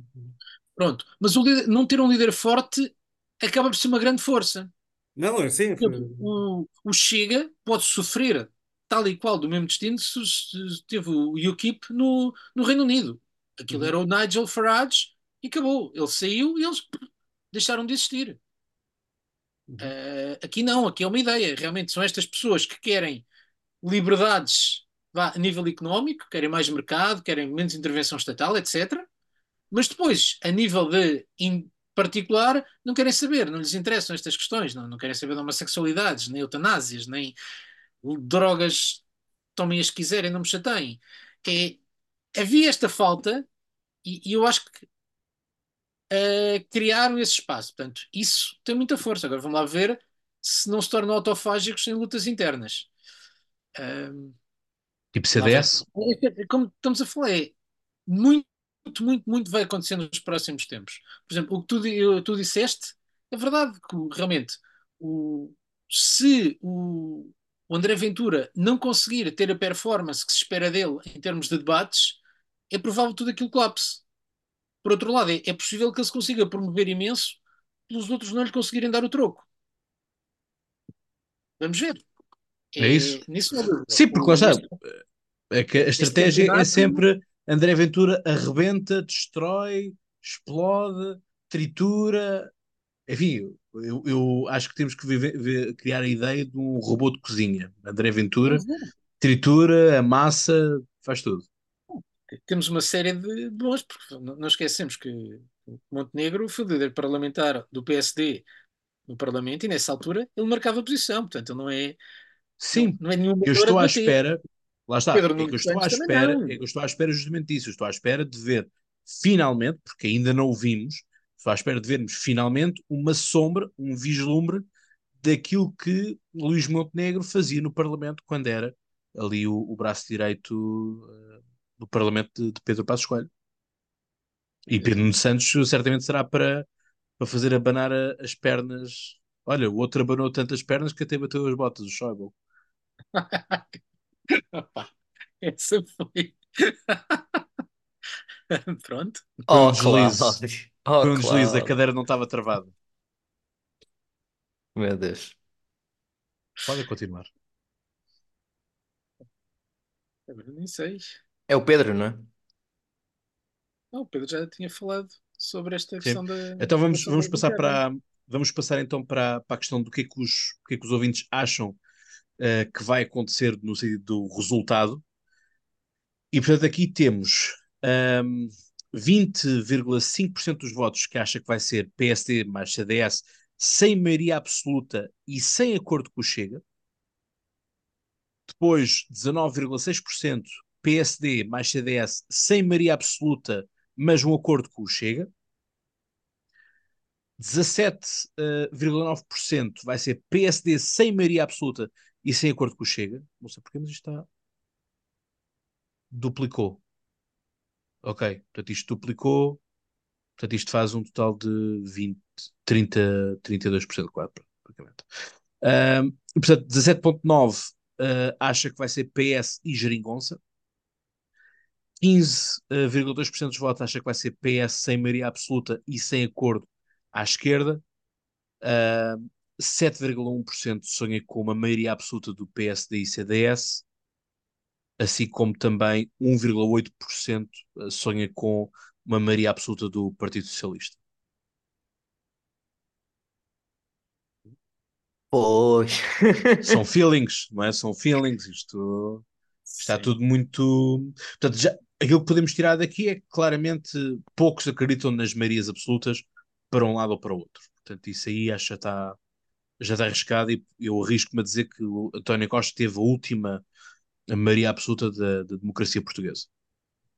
Portanto, meto skin on the Ui. game, meto skin Ui. on the game de, de, de achar que poderíamos, poderíamos ter, ter chegado a esse, a esse patamar. Acho que tens que ir ao VAR. Acho que essa tem que ir ao VAR, ó Cláudio. Eh, eu sinto que essa tem que ir ao VAR. Daqui a uns anos, daqui a uns anos. Sim, sim, sim. Acho que essa vai ao VAR. É É, é tipo Jogos Olímpicos, a muito quatro jovem anos. ainda para fazer uma coisa dessas. Sim, eu não acho que seja assim tão straightforward, até porque o Pedro estava a dizer há bocado de- da nossa sociedade eh, francamente socialista. Ahm, portanto, eu não Não é sei. socialista, de esquerda, de esquerda. Sim, sim, de esquerda. Mas assim, acho que é muito. é- Mas atenção, essa coisa que és famoso é por eh, fazer essas entradas a pé juntos e acertares também algumas vezes. Sim. Eh, quem não arrisca, não petisca, já se costuma dizer. Ainda, ainda não perdi uma única eleição. Não- Também nunca foste a, co- a concorrer? Não, não, não, não. Não, não é isso, não é isso. Não, isso na faculdade então nem, nem se fala. Ahm, mas não, o que estou a dizer é aqui na- a nível de prognósticos. Certo, eu sei, eu sei, estava a brincar contigo. Regra geral, não, mas tem, Mas em relação a essas bem. projeções, mas em relação a essas projeções, não tenho muito a dizer do que já disse. Ah, é Hum. muito cedo. Se acho que, e até posso dizer o que eu votei, é que eu acho que é PS mais geringonça, Hum. ah, que possa acontecer, mas é muito cedo.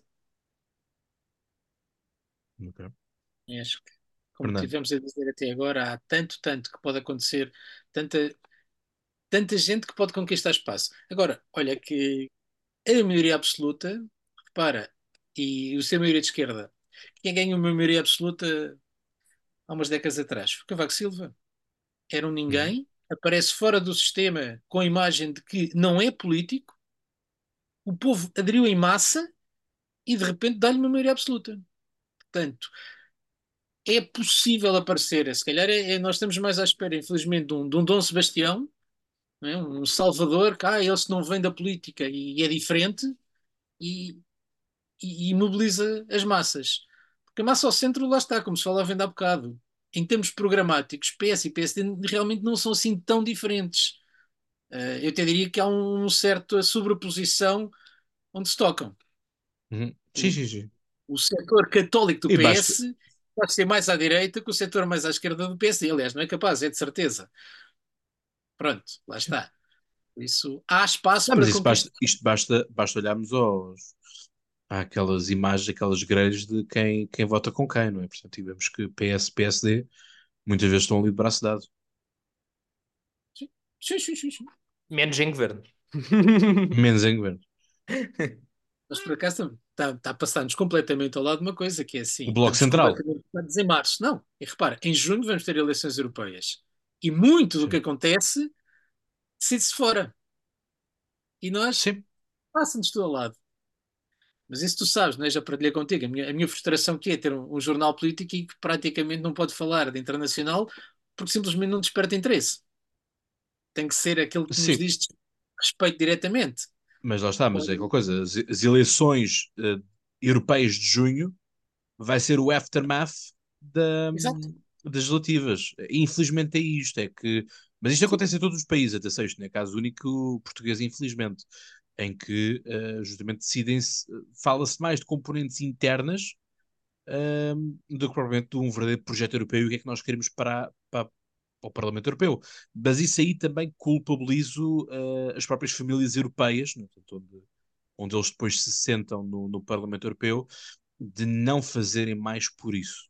Eh, portanto, sinto que não há uma real proposta de, de- das coisas. Muitos deles nem sequer visitam uma série de países, eh, acontece. Eh, há, há países que não merecem a visita nem a ruada nem nada do, do líder eh, daquele grupo, porque estão focados na- onde podem ir buscar meia dúzia de votos, e portanto há sítios onde, lá está, bom, não vale a pena.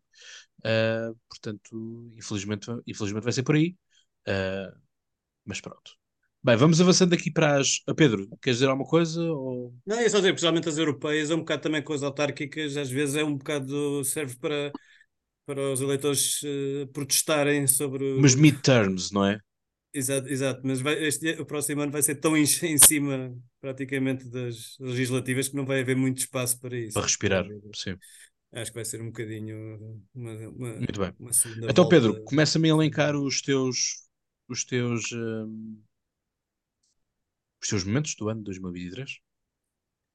Uh, eh, pois, conforme eu, eu escrevi, uh, já falámos aqui um bocado também do, do não sei se já falámos do por alto da guerra de, de, na faixa de Gaza, que veio assim um bocadinho como, como se houvesse falta de, de guerras no, no mundo, uh, mas acho que foi um, este ataque do Hamas que desencadeou depois a, a réplica desproporcional, como é habitual, de Israel. Acho que marcou bastante o final do ano. Uh, também já falámos do, do, da demissão do António Costa. E eu falaria aqui de mais três momentos, uh, pelo momento, mas também muito por aquilo que depois uh, que isso representa, que foi o famoso, chamei-lhe o beijo, eu aqui para mim chamei-lhe o beijo do Homem-Aranha, porque havia o, o, filme do beijo da Mulher-Aranha, mas que era o beijo do Luís Rubiales à, à jogadora da seleção de Espanha, porque foi um beijo, mas também com vários braços ali a agarrar, parecia mesmo um aracnídeo ali a agarrar-se à sua, à sua vítima, eh, mas que acabou por, eh, por um lado, ofuscou um bocadinho o, o êxito esportivo da Espanha no futebol feminino, mas por outro lado lançou um debate enorme sobre, sobre o, o machismo, especialmente no futebol. Uh, infelizmente, cá em Portugal também já tivemos outros casos uh, que estão já reportados, outros ainda sob investigação de, de, de treinadores também a abusarem de, de jogadoras. Enfim, uh, acho que foi acabou por ser um momento, não o, o beijo em si, mas por tudo aquilo que depois também desencadeou toda a discussão, acho que foi, foi bom para foi bom, foi bom para a nossa sociedade falarmos nisso e, e voltarmos a, a, relançar esse tema. Uh, depois dois, dois momentos, há bocadinho falaste uh, tanto do que me chamaste que é o Oval Oval Conference. Conference, exato. Uh, e isto eu, eu digo que tu também conheces, isto não é, não estou aqui a, a, a, passar o pelo, a mão pelo teu pelo. Sim. Não é coisa, mas a sério, fiquei mesmo muito, muito contente quando tu me anunciaste que querias organizar esse, essa, essa conferência, uh, principalmente por tudo aquilo que, pela, pela internacionalização que querias dar, por fazer uma coisa grande logo. Uh, uhum. e, e, porque eu acho que é raro, é raro cá em Portugal fazermos coisas destas. E, e ainda por cima numa modalidade que eu acho que acaba por ser um bocadinho popular, embora não é mais popular, obviamente, mas também graças a, aos êxitos da seleção, anteriormente e agora. Acho que é daquelas modalidades que têm tudo ainda para, para crescer bastante. Para crescer. Uhum. Uh, mas pormos também o Portugal no, nesse mapa da discussão e de, e de, e trazermos cá grandes, grandes nomes, sejam treinadores, sejam antigos jogadores. Enfim, acho que dar o, fazer uma conferência de, com, essa, com essa importância, com essa cariz, acho que é acho que é de louvar. Uh, sabes que eu tens todo o meu Obrigado. apoio, já te dei bastante, ou, ou, pelo menos já te dei bastante daquilo que posso dar, obviamente. Exato, posso dar muito exato. mais, mas, uh, mas a sério, fiquei mesmo, para mim marcou muito o, o ano em termos de, de 2023 e espero que marque agora o próximo ano. Porque, 2024, claro. 2024 que seja, seja sempre um grande êxito. E depois aqui uma, uma questão aqui muito que, mim, que é um bocadinho também que, que é cara, que, é, que tem a ver com a parte uh, energética, mas uh, que foi o, o aumento dos, nestes últimos meses do ano, o aumento da venda de carros elétricos, que parece que disparou, parece que de repente lembrarmos que afinal podemos poupar dinheiro a conduzir carros. E, e realmente para mim foi, uma, foi um bocadinho de surpresa de, o, o número de, o número de vendas uh, ter aumentado tanto. Uh, acho que nos primeiros 11 meses deste ano já se venderam mais do que nos dois anos anteriores. E estamos uhum. a falar de carros 100% elétricos, não estou a falar dos híbridos. Uh, portanto, acho que é um, é um sinal de que estamos num, num, num bom caminho nesse aspecto e acho que isto, isto também revela uma, uma consciência mais geral também, não é? Portanto, são, são muitos milhares de portugueses que estão a tomar esta decisão, portanto acho que para mim foi, foi uma, uma, uma ótima notícia e que há boas perspectivas para, para os próximos anos. Sem ser preciso aumentar o, o IUC, não é? Que é isso, o IUC? Pois, IUC já foi sem ser preciso aumentar o IUC, isso aumentou. Mas se quiseres, posso ir também para, para os meus momentos. Um, Cláudio, Sim, sim, não, mas é aquela coisa, isso é tudo muito giro de, de vendermos mais carros elétricos. Eu acho que vamos começar a ver pessoal a tirar cabos pelas janelas dos prédios para carregar os, os carros cá em baixo, porque postos de carregamento não, pouco ou nada existe. puxadas do vizinho, não é? De preferência, de preferência é essa, não é? Ou diretamente do poste de, de eletricidade, tira-se a, a lâmpada, que não, não precisa lâmpada. Ah, mas, mas é pouco isso, porque, enfim, darem, darem-me justificações, como já, já me deram, de que ah, vai-se para a cidade, leva-se para o centro da cidade ah, para carregar o carro. Quer dizer, se o objetivo é nós tirarmos os carros da cidade, não é? Portanto, tornarmos a cidade muito mais pedonal. Uh, não é levarmos o carro para o meio da cidade para carregá-lo, não é? Uh, que, que vamos, vamos também conseguir. Portanto, aquilo que eu sinto é que esse crescimento que tu me falas, que é efetivo, não é? Portanto, os números estão, estão lá, não é um crescimento sustentável, uh, não só porque também existem outros impactos ambientais que não vale a pena estarmos aqui a, a falar, uh, mas também porque carece de sustento, portanto, carece de de haver uma coisa em que não estou a andar, é a mesma coisa que hum, temos que falar aqui do Zenapá 2000, não é? Eu dou-te um Ferrari e tu tens um caminho de cabras, não é? Quer dizer, vais partir o, o Ferrari todo porque não tens a, a estrada alcatifada como o, o, o vocalista ou coisa assim do Zenapá 2000 queria dar a cada português. Uh, portanto, eu acho que é interessante e eu acho que também, uh, também só com uma, uma real compra, portanto, havendo uma demanda é que também vais dar sinal de que é necessário fazer essa sustentabilidade, não é? Porque uh, também se não existirem carros não há estradas, ponto. Uh, portanto, é importante, mas aquilo que eu tenho receio, uh, e sobretudo no caso português, é a real capacidade de estarmos a, a alimentar tudo isso, porque uma vez mais, falando na questão do marketing, nós quando vemos uma publicidade do, de um carro elétrico, o carro elétrico está sempre de uma vivenda ou tem uma estrada aberta para ir, é? Portanto, isso também, também importa. Agora, se calhar vai ser bom para finalmente os, os conselhos de- das autoridades eh, rodoviárias serem, serem atendidos do pessoal fazer pausas de duas em duas horas nas áreas de serviço e tudo mais. Portanto, eh, talvez, talvez se quiserem entrar por isso, ainda vamos descobrir que é um complô da, de alguém da, da extinta Brigada de Trânsito, a antiga BT, que afinal fez um, um plano qualquer para, para mostrar que afinal os seus planos eh, funcionavam do, do descanso e tudo mais. Enfim, são estas considerações, mas obviamente que é, que é sempre interessante. Uh, Rafael, Então, hum, nós, como falava também no, no início, eu vou focar muito mais na, na parte da educação, que é algo que me. Pronto, sou suspeito, obviamente, pelo meu trabalho, mas eh, efetivamente é, é onde eu acho que é importante focar. é o teu Todos os outros público, é o que dá é audiência, é público. dá a, razão, Não, e, a tua raison d'être. mas Eu eh, também, se outros- eleições, deixo existir. É isso. Não, mas eh, todos os outros temas já falámos e aqui pessoas Hum. bem mais capazes que eu para falar sobre isso. Um, eu vou focar, começar por. eh, foi este ano, já foi há bastante tempo, mas foi este ano que foi anunciado que não no próximo, mas em 2025, irá existir uma alteração um, na conclusão do secundário e no acesso ao ensino superior. E que a malta não está bem a ver o impacto que isto pode, pode, que vai ter. Eu posso dizer, vai ter. Porque se na minha altura, ah, eu armado em velho agora, mas eu na minha altura ahm, tive que fazer todos os exames obrigatoriamente e todos contavam para a nota interna. Uhum. Isso mudou, não é? 30%. Isso 30%, mudou. sim. Com a É como eu da, também, eu e tu fizemos isso. sim. Com a questão da pandemia, ahm, deixou de ser obrigatório fazer exames ahm, e fazia-se apenas os exames que queríamos usar para acesso ao ensino superior. Uhum. Ora bem, E não contavam agora para a vamos- nota interna. e não contava para a nota interna.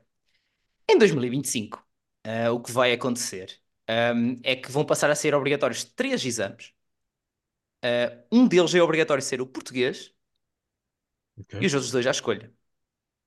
Isto para concluir o secundário. Sendo que a nota de cada disciplina vai ter um peso para a nota interna de 25%. Ok. E depois, Sim, na, na nossa ter- altura, tu podes concluir o, o, o secundário sem fazer o exame nacional. Tive colegas meus que, como não quiseram ir para a faculdade, não fizeram o exame nacional. Não, não, tipo, na minha, isso depende de que altura em que seja. Eu tive que fazer todos. Ponto final. Ok. Uh, depende da altura em que isso foi, mas foi a partir da, da pandemia, lá está 2020, uh, que Ah, não, foi. estou a falar de uh, 2013. Ah, ok, pronto. Isto houve várias voltas e reviravoltas, mas houve Sim. estes, há, houve estes quatro agora anos onde tudo isto não acontecia, ok?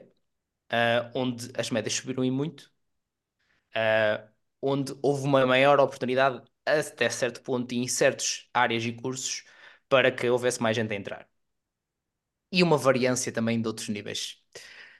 Mas isto agora, pronto, para só para concluir o secundário. Portanto, já só, nem só estamos aí. E depois, a nível do acesso ao ensino superior, porque é importante separar muito bem isto. Uma coisa é terminar e ter o diploma do secundário, outra coisa é eu querer ir para a faculdade. Para ir para a faculdade, universidade, ensino superior, é preciso, no mínimo, todas as institui- instituições vão ter, para todos os cursos, no mínimo, duas provas de ingresso. Até agora, podiam ter só uma. Só uma, sim. Em 2025, todas vão ter no mínimo duas provas de ingresso. Portanto, se isto não é duplicar, não é triplicar, eu não sei quantas vezes mais é que é complicar o acesso ao ensino superior e acreditem, vai baixar as médias. Não é? Chamo de médias, porque é a nota, do, nota um, a nota do último colocado uh, naquele ano no determinado curso. Portanto, estão contentes? Não, ainda há mais há um último ponto no acesso ao ensino superior, que é as provas de ingresso vão valer tanto ou mais que a média do secundário. Antes era o contrário. Antes era Agora, 50% as provas- ou menos. Agora vão valer 50 até 60. 50, 55 ou 60. As provas de ingresso. Há toda uma discussão que pode ser feita sobre isto, sobre como é que algo feito num dia vale mais que um progresso de três anos, é verdade.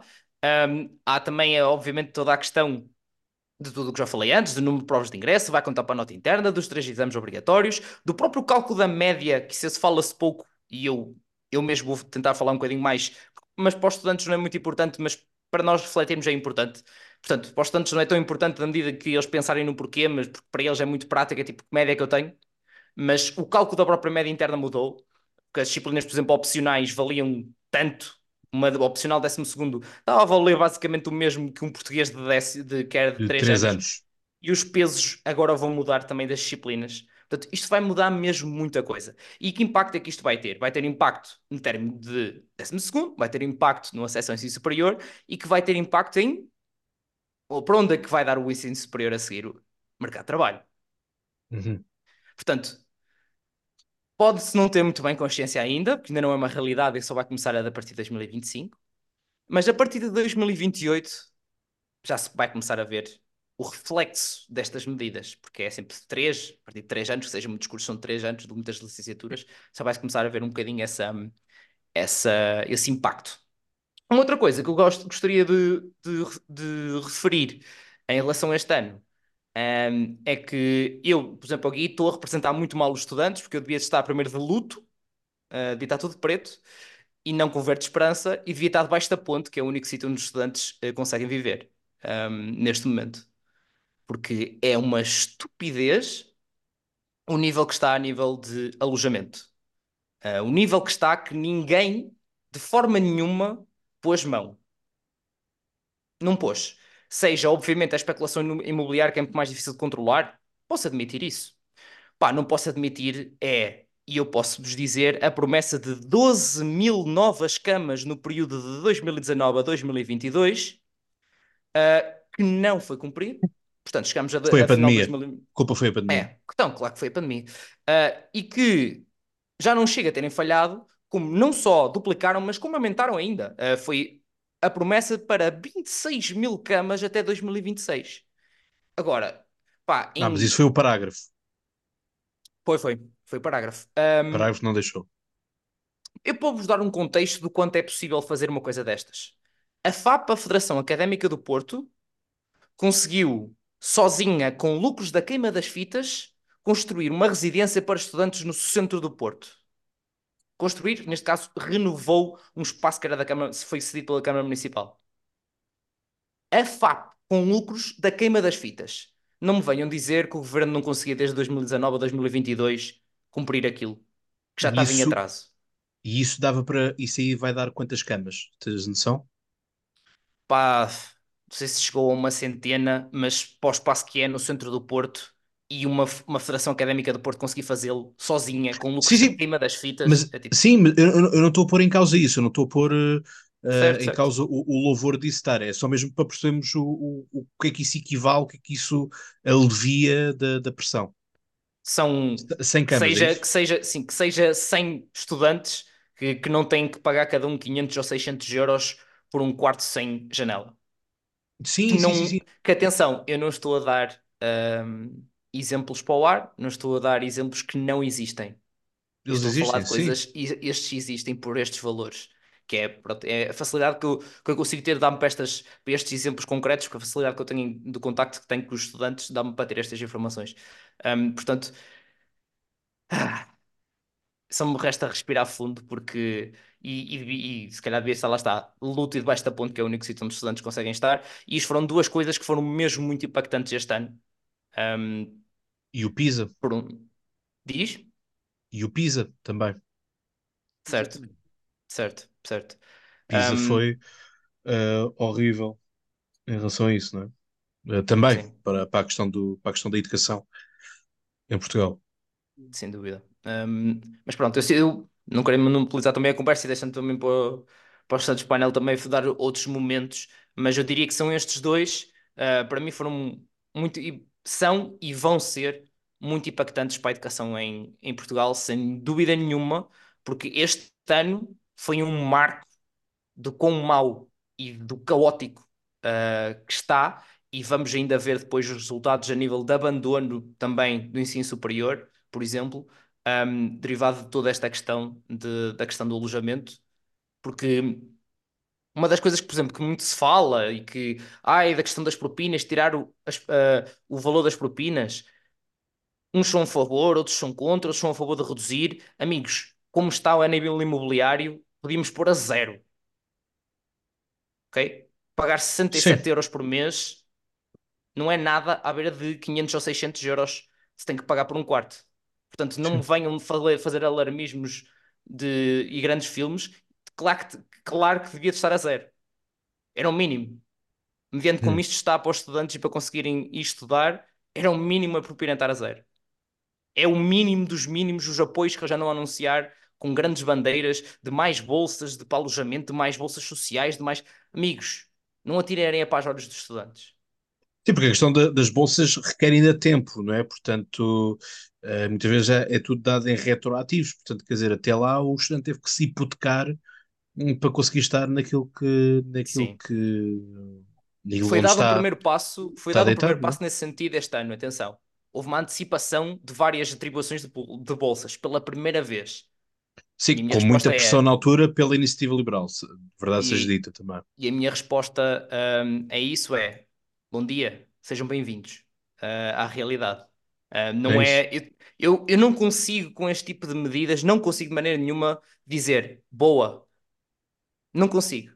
A única coisa que eu consigo dizer, consigo dizer é finalmente, Yeah. que é muito diferente. Era um pouco aquilo que nós dizíamos, eh, enfim, nós já nos conhecemos que é há 3, 4 anos, quase assim do género, Mais eh, diria. que, que, que- brincamos com, com a ideia de que eh, o ensino superior não é difícil entrar, o difícil é sair. Eh, eu acho que neste momento o difícil é permanecer. Yeah. É sobreviver, porque neste momento é o que muitos estudantes estão. Não entram sequer. Eu vi há, recentemente dizer já há instituições em que os alunos entram e nem sequer aparecem porque não têm capacidade para o pagar. E, e já estou a falar, bolsas não servem absolutamente para nada. Porque o que é que serve? Se eu der dinheiro a toda a gente, simplesmente os preços aumentam na proporção e fica tudo igual. Serve para ajudar os que têm menos, mas não vai resolver o problema. Só mesmo um aumento muito grande da, da oferta de, de camas Residências. para estudantes, mas isto é um, é um problema geral que está a acontecer, que é esta questão absolutamente calamitosa do, do disparo descontrolado do custo da habitação, que pá, é impossível. É, neste momento é impossível um português médio ter, ter uma casa em condições normais. É, já agora eu lembro que, em termos de literacia financeira, que é outra coisa que falta cá, uh, o máximo que alguém devia gastar ou, seria um terço dos seus rendimentos. Vamos imaginar um casal, portanto, uhum. um terço dos rendimentos no máximo dos máximos com, com habitação. Com os valores que estão neste momento nas principais taxas, neste país, não existe. Porque a gente vê salários médios, custo médio, esquece. Não dá, vai toda a mas gente os próprios, Mas os próprios, os próprios bancos já autorizam uh, uma taxa de esforço de 40% em créditos, portanto... Isso tem isso é pôr... É isso, isso é pôr a, a, a corda na garganta, já, voluntariamente. Em relação... Estamos com muitíssimo pouco tempo mesmo, tenho dois minutos e meio. Pronto. Eu queria, gostava de dizer que assim, em relação ao acesso ao ensino superior, desde que seja tudo igual, não penso que seja muito grave. Acho muito mais grave o que o Cláudio falou, que é a baixa da qualidade do, do ensino que se refletir no, no, nos testes PISA. PISA. Desde que seja igual, epá, ok, é uma corrida, toda a gente vai parar nas amarradas. Mas se estiverem todos amarrados, ok, vão a trambolhão, mas chegam lá e, e, o que interessa é quantos é que entram. Agora, se a qualidade de quem entra se reflete no que sai, isso aí é que é um drama. Esse é que é o grande problema é a qualidade e o que se vai refletir neste país, é a qualidade das pessoas que estamos a formar e o que é que vai dar pé à frente. Bem, uh, ainda vou ter tempo para falar das minhas. Bom, uma, era, acho que não tem, está mais que falado. Uh, eu tinha posto a, a Rússia e a Ucrânia, uma guerra enlumbrando, pela permanência que está a acontecer eu acho, eu tive quase a tentação de dizer que é a grande derrota da Rússia. Eu sei que não percebe, mas é, em termos de geopolítica, a influência da Rússia está a desvanecer completamente. E há N conflitos que estão a eclodir por causa disso. A Rússia pode até não ser mal no conflito específico, mas em termos de influência a nível geoestratégico, adeus. Vão ser uma sombra do que foram para as próximas décadas. Eles perdem 10 anos de evolução, pelo menos, com o que aconteceu mas é assim uma coisa. E vê-se, há, N conflitos a eclodir por causa disso. O, o Nagorno-Karabakh, há meia dúzia de anos, eles chegaram lá e acabou, e agora souberam para o lado já não tinham capacidade de intervir. A força estabilizadora que eles tinham desaparece, e com isso este mundo torna-se incrivelmente incerto. Isto, para o bem e para o mal, é mesmo muito, muito, muito complicado. Daqui para a frente, o que é que irá acontecer? Pronto. Não queria deixar de falar na inteligência artificial. Os chats GPT e afins, de repente, revolucionam o mundo. Todo quais são as empresas, as principais empresas, de repente aparecem com estratégias de inteligência artificial e têm produtos de inteligência artificial. Se calhar até era um bocadinho de verdade, porque inteligência artificial tem décadas. Já agora, eu até sou licenciado em engenharia informática e estudei engenharia, estudei, engenharia, estudei inteligência artificial. E inteligência artificial são uma série de abordagens extremamente inteligentes, mas para problemas diferentes. E, e fala-se aqui como se fosse um todo. Não é um todo nós temos uma inteligência artificial que é espantosa, que a jogando consigo própria torna-se mestra de xadrez ou de outros jogos, é incrível, mas isso não tem nada a ver com inteligência artificial que gera texto e não tem nada a ver com inteligência artificial que faz reconhecimento facial. O meu telefone desbloqueia espetacularmente bem com a, com, com a inteligência artificial, reconhece o padrão. Mas lá está, começámos a usar máscaras e deixou de funcionar. Portanto, isto tem muitas coisas. E e, eu queria lançar aqui um, um, um pequeno toque. É assim: uh, há quantos anos é que eu venho falar em carros autónomos, veículos autónomos? Completamente uh, o self-driving. O, o, Elon Musk e a, e a, Tesla, ah, não, full autonomous driving, não é? O carro é completamente diferente. E, e, bom, e já se viu gente a dormir no carro na autoestrada com maus resultados muitas vezes. Mas esta apesar de não sei quantas empresas há não sei quantos anos despejarem centenas de milhões a tentar criar um veículo autónomo, o que a série é que não conseguiram e temos muitos resultados até negativos. E eu não estou a dizer de maneira nenhuma que isso não vai acontecer. Eu estou a dizer é que está muito, muito, muito mais além no horizonte do que se está a falar. Houve um grande salto nesta questão de geração de texto. É uma ferramenta incrível. É uma ferramenta incrível. E pá, e quem não souber usar vai ficar para trás Uhum. mas não é. Lá está, o, o domínio da máquina sobre o homem, porque A máquina- Skynet. Exatamente, pronto. Isso Eu não. gosto muito dessa expressão, a isso é vende. Mas isso é o que vende. Pronto. Agora, agora lá está, o outro lado, que é o que já te falava antes, muita automação, eliminar num espaço muito curto muitos empregos, é uma ameaça. Isso é uma ameaça. Pá, é, não, é, não são as revoluções, é o tempo em que elas acontecem. Se as pessoas tiverem tempo para se adaptar, elas adaptam-se. O problema é acontecer tudo num espaço de tempo tão curto que as pessoas não têm capacidade para, para reagir a isso. Vamos imaginar que de repente havia, ok, carros autónomos 100%. Não é preciso ir mais longe, Fernando. Basta apenas olharmos para a Revolução Industrial de como a, a- a- invenção da, da simples máquina a vapor, não é? que aos, aos- ao- aos dias de hoje é uma coisa super arcaica, mas que foi o suficiente para fazer um grande êxodo rural e pôr muita pressão nas cidades, e foi assim que tiveste as grandes fábricas a aparecer. Portanto, de um dia para a noite, tiveste muita gente que, que perdeu o seu emprego, tiveste pessoas, inclusive, a, a fazerem movimentos para destruição de máquinas, porque que não queriam perder o seu, o seu emprego, porque uma máquina, como está escrito em muitos, em muitos jornais, em muitos relatórios da época, eh, alguns até chegavam a fazer o, o, o, o- exagero da realidade eh, de que uma máquina fazia o trabalho de mil homens, não é? Portanto, eh, nós vemos hoje em dia um trator per si não faz o trabalho de, de- de mil homens forçosamente, não é? Mas pronto. Mas, mas é isso, portanto, já aconteceu, vai acontecer de outra forma, mas vai acontecer.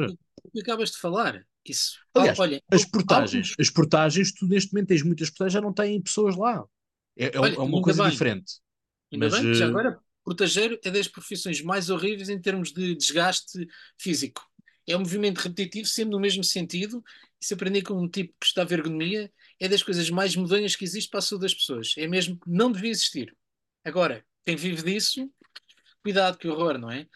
Mas pronto. ah, pá. Eu É sinto- mas isso né, é importante não diabolizar.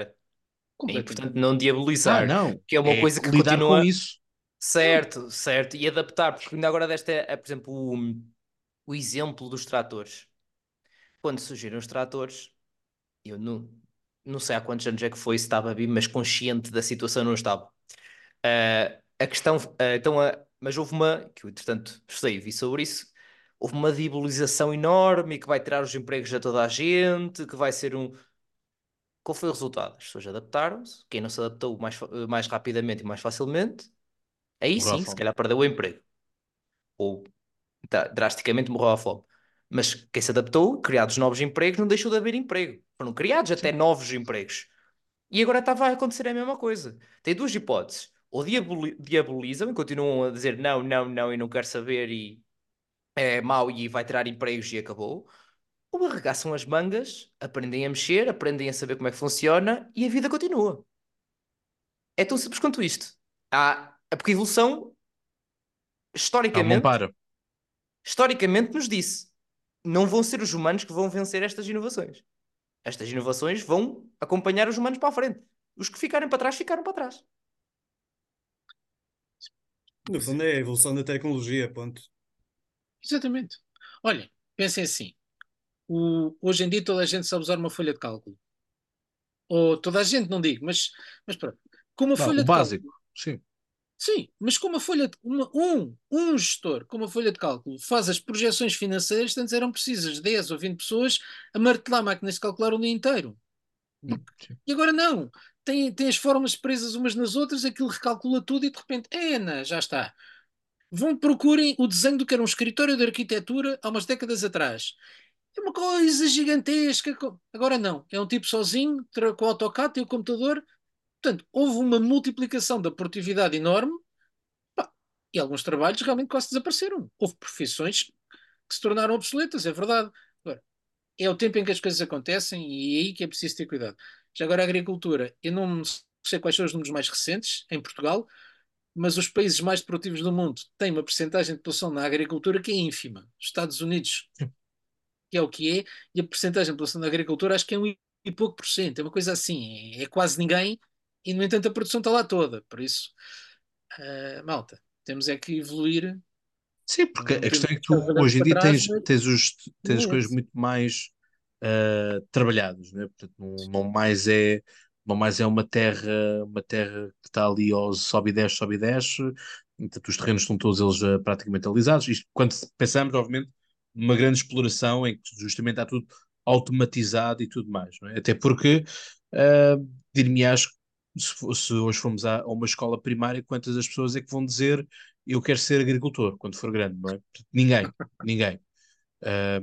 E isso para mim é uma coisa que uh, toda a gente é livre de ser o que quiser, mas esta pressão uh, social de o meu filho há de ser doutor e tudo mais, e tem que ser aquilo que eu, pai, não fui, um, acho que estamos, este, este tipo de mentalidade paga-se caro também para, para as coisas como estão, mas uma vez mais digo, todos são livres de, de serem o que quiserem. Ninguém tem que, só porque vive no interior, estar condenado hum, a, a- a pegar na, na enxada, como o pai, o bisavô, o trisavô ah, pegou, pegou na enxada. Ah, ponto, o ponto é mesmo esse. é? Apesar de, como uma pessoa do interior uma vez me disse, mais vale morrer de mão inchada do que de enxada na mão.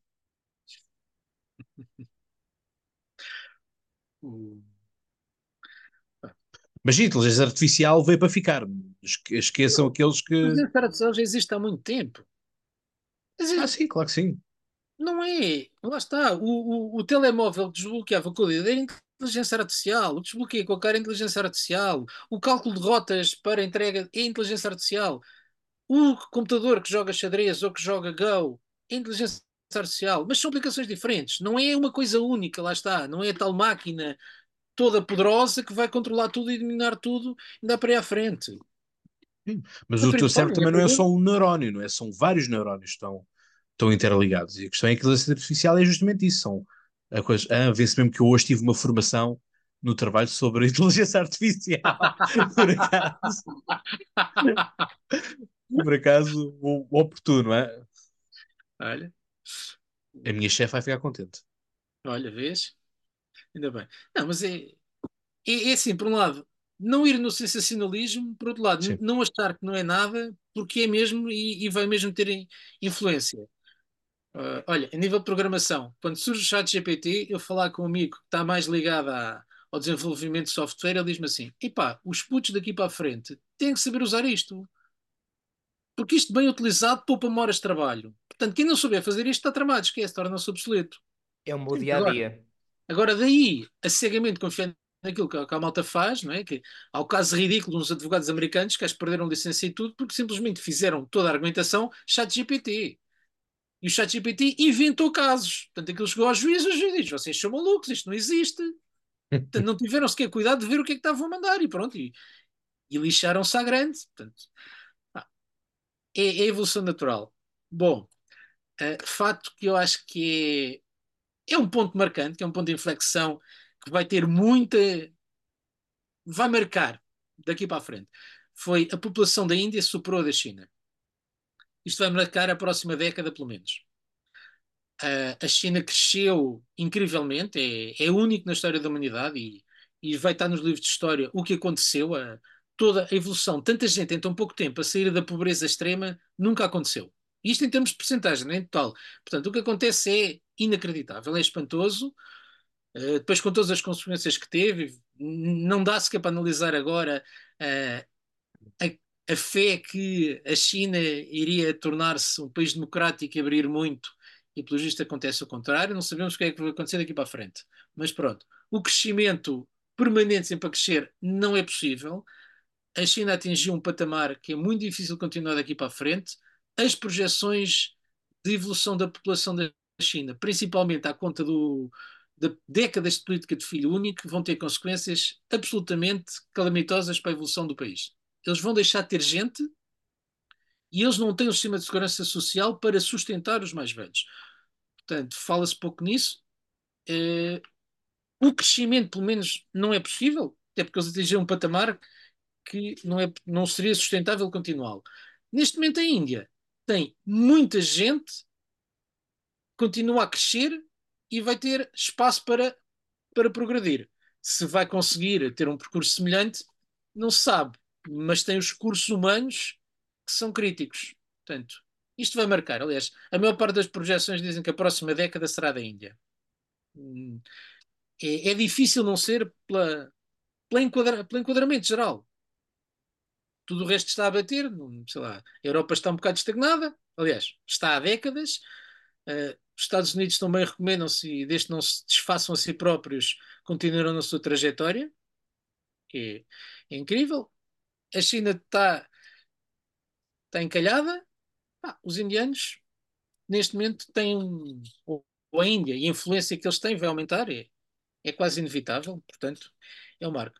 E por fim, tem uma coisa que nós até, até comentámos particularmente, que foi a, a condenação do SBF, o Sam Bankman-Fried, que era o tipo que estava à frente da segunda maior, não é corretor, sim, corretora de, pronto, compra e venda de criptoativos nos Estados Unidos, veio-se a verificar que aquilo era um, uma vigarice monstruosa, digamos que eles faziam equivalente a jogar no, jogar no casino com o dinheiro dos outros. Quando correu mal, rebentou e descobriu-se tudo. Pá, e era um tipo, ai, que era o, milionário, o bilionário mais novo e mais generoso e mais espantoso. Ele andava Toyota e era despenteado e jogava computador enquanto estava a fazer apresentações. E pá, e agora vê-se por trás e aquilo era tudo uma grande treta. Mais um. Eu espero que isto tenha sido, porque é realmente dos maiores todos, o equivalente ao que foi a Enron quando tivemos o estouro das empresas de internet em 2000. Também era assim uma grande fachada, umas grandes projeções. É assim, marca. E eu acredito daqui para a frente, uh, não vai ser tão, tão revolucionário como foi internet, alguém queria pôr isso. Uh, vamos ter, muito para breve, e também é importante ser, criptomoedas emitidas pelos bancos centrais, que é muito diferente. As pessoas pá, não têm, não têm a sensibilidade para perceber a importância que isto pode ou não pode ter, mas há muitos projetos a ser desenvolvidos por vários países e, e devia haver mais noção do que pode estar em causa, porque a malta só percebe, ah, bitcoins e não sei o quê, e se é trafolhices e ganha-se muito dinheiro. Não é só isso há tecnologia que está por trás e serviços muito, muito, interessantes, muito, muito interessantes que podem ser desenvolvidos daí para a frente, pá, a nível de, pá, de contratos que se auto, auto-executam. Eu eh, estou eu a não... desejar por isso no sistema bancário que você não imagina, por amor de Deus. Pronto. Mas o que, o que eu creio que vai acontecer é que o próprio, os próprios instituições que vão tomar conta, porque o que se foi a autorregulação não funcionou, o, isto é um estouro, mas houve cinco ou seis ou sete gigantescos para trás. E vai ter que haver regulação. Isto já aconteceu, historicamente é engraçado, já aconteceu várias vezes. No, eu também só aprendi agora que foi a certa altura os Estados Unidos tinham centenas de moedas, quase cada empresa podia emitir a sua própria moeda, que foi um bocadinho o que nós tivemos, e a maior parte era vigarices. Epá, realmente a história repete-se. uh, e agora virá muita regulação, Epá, e vamos ver o que é que vem daí mas acho que este, este também foi um, vai ser um caso marcante e que fica. Já agora esse tipo, acho que agora é fevereiro ou março, vamos ver de quantos dos 115 anos aquele pode ser condenado vai, vai ser realmente. E pronto. É caso para dizer que faliram todos, não é? Portanto, esta também é um marco. Não! Opa, essa é outra que eu, olha, eu não, não acompanho isto assim tanto. Hum. A, a tal da Bitcoin, ao longo deste ano, aumentou, subiu uma coisa impressionante. Uh, estava abaixo de 20 mil sim, euros mas, cada uma. Mas isso, mas isso é um projeto. Sim, mas isso, é, mas isso é um projeto bem feito e, e que e que existe outras todas outras outras que, que por aí andam e que são vigaristas do momento. Muitas. Dizer, como, é, como, a... a questão dos NFTs. É como a questão Exato. dos NFTs que entretanto veio. É isso, é isso. Aconteceu exatamente a, a mesma coisa com os NFTs e com as criptomoedas. Uh, malta não tem. É, é a mesma coisa que eu fazer uma marca, sei lá, de t-shirts a tentar copiar a Adidas. Vamos pôr assim. E vem outro, e vem outro, e vem outra empresa exatamente como a minha, todos a tentar copiar a Adidas. Todos. Todos, todos, todos, todos. Há um problema. Nós não temos a estrutura da Adidas. E muitos querem ganhar dinheiro a todo custo, enganando inclusive pessoas, alguns. Ent- Entras no esquema Portanto, piramidal. Há uma limpeza natural, entretanto. O mercado É- é funciona. que- é uma limpeza natural, eh, é um- uma evolução darwinista a nível de, de empresar, empresarial. Digamos, há uma limpeza natural, diversa evolução natural, ahm, que acaba por tratar disso. E foi- é o que tá- acontece com as criptomoedas e com NFTs. É exatamente isto. Porque há muito aquela sede do dinheiro. As pessoas olham como, ah, eu vou ganhar dinheiro rápido, dinheiro rápido, dinheiro rápido, dinheiro rápido. Estoura tudo, ficam os bons projetos e os reais e os verdadeiros. Porque esta questão da, da blockchain, para dar um muito rapidamente para a malta perceber, é basicamente uma forma onde ninguém consegue lá chegar e esconder que houve uma transação. Houve uma troca. Daqui, desta pessoa para aquela pessoa, com, através de lá está, uma espécie de um contrato, um contrato, contrato que não dá para ser rasgado. Imaginem uma interligação que não dá para nunca desfazer sem toda a gente saber. É isto assim, a blockchain, muito resumidamente, é isto. Há um, dois dedos que se interligam e que se eles alguma vez, que é muito difícil, mas se alguma vez se romperem, toda a gente sabe. É tão simples quanto isto. Por isso é que é- eu disse que estava ansiosíssimo por ver no sistema bancário. Que vai ser muito difícil de lá chegar. Ah, esqueci. Não me recordo nada disso. Essa transação existiu. Ah, Depois vão escrever livros de livros de, de memórias. Acho que isso também, portanto, isto pegando naquela coisa do faliram todos, morreram todos. Essa também é uma, também é uma frase que marca o ano e que muitas piadas eh, se fizeram e continuam-se a fazer justamente disso, até, até que um dia o pessoal se esqueça, mas também é, é um contacto, acho que foi, foi algo também, um contacto e, um- e uma realidade. De vez em quando temos, temos este tipo de, de, de- de acontecimentos, uh, quando tivemos o terremoto de 1755, o terremoto de 1755, acontece isto, é algo os historiadores são unânimes, uh, que acontece num período em que existem certos homens, certos filósofos, que acham que já estão acima de Deus, ou seja, eh, e aqui quando falamos de Deus, falamos enquanto alguém garante da ordem do universo, alguém acima eh, da natureza e tudo mais. Eu acho que nós estamos aí por um caminho semelhante de desafiar aquilo que são as coisas naturais, aquilo que é o, a ordem natural de- das coisas e a ideia de que todos nós somos finitos. Foi um pouco essa imagem de que quando se começa no, no Renascimento, com o caminho de que o homem é medida de todas as coisas, ah, e os historiadores são unânimes ah, de que o terremoto de 750 1755 é um marco de uma mudança de consciência naquilo que é a filosofia do final, ah, de metade final do século XVIII. Portanto, temos uma mudança. Nós, quando olhamos para. Portanto, isto não é, não é um achismo, isto é. é, são relatos históricos e tem também uma forma, nós, ol- quando olhamos para a evolução da filosofia, um- um- olhamos para os autores do final do século XVIII, temos uma mudança das mentalidades. Isto aqui foi um duro contacto de que, por muito dinheiro que nós tenhamos, eh, a fatalidade está lá sempre, não é? O ponto, o ponto é esse, eh, numa altura em que falamos de Disney e, e também da cultura woke por trás da Disney, o próprio Walt Disney está está congelado, não é? Portanto, com, com a ideia de um futuro. Já não está, já descongelou. Não nada. Já não, não tinha viabilidade nenhuma. Mas isso Não estás a tinha. falar é que isto é mais, no caso do, do submarino, não me estou a lembrar do Uhum. nome, é mais o, o excesso de imprudência e da loucura que foi de ir atrás de, do lucro. A todo o custo. A Sim. faz algo. E é assim, já, já, já há documentários sobre o tema a analisar, a quantidade de disparates e falta de cuidado que tiveram, os riscos que correram foram de tal modo Sim. ridículos, que inevitavelmente ia acontecer. Sim. Só que lá mas está, e tu olhas para aquilo que não tinha. Aquilo é uma, era uma casca de nós, por assim dizer, não é? À deriva. foi uma desvalorização em relação ao fundo do mar, coisa que felizmente não existe em relação a ir, por exemplo, ao pós-espaço. É uma, é, é- foi eu, quando eu vi o que eu senti de toda a análise também que, que eu fui vendo que foi feita, sinto que houve uma desvalorização em relação aos perigos e uma pressa muito grande por causa dos lucros, coisa que felizmente não houve em relação a ir ao, ao espaço.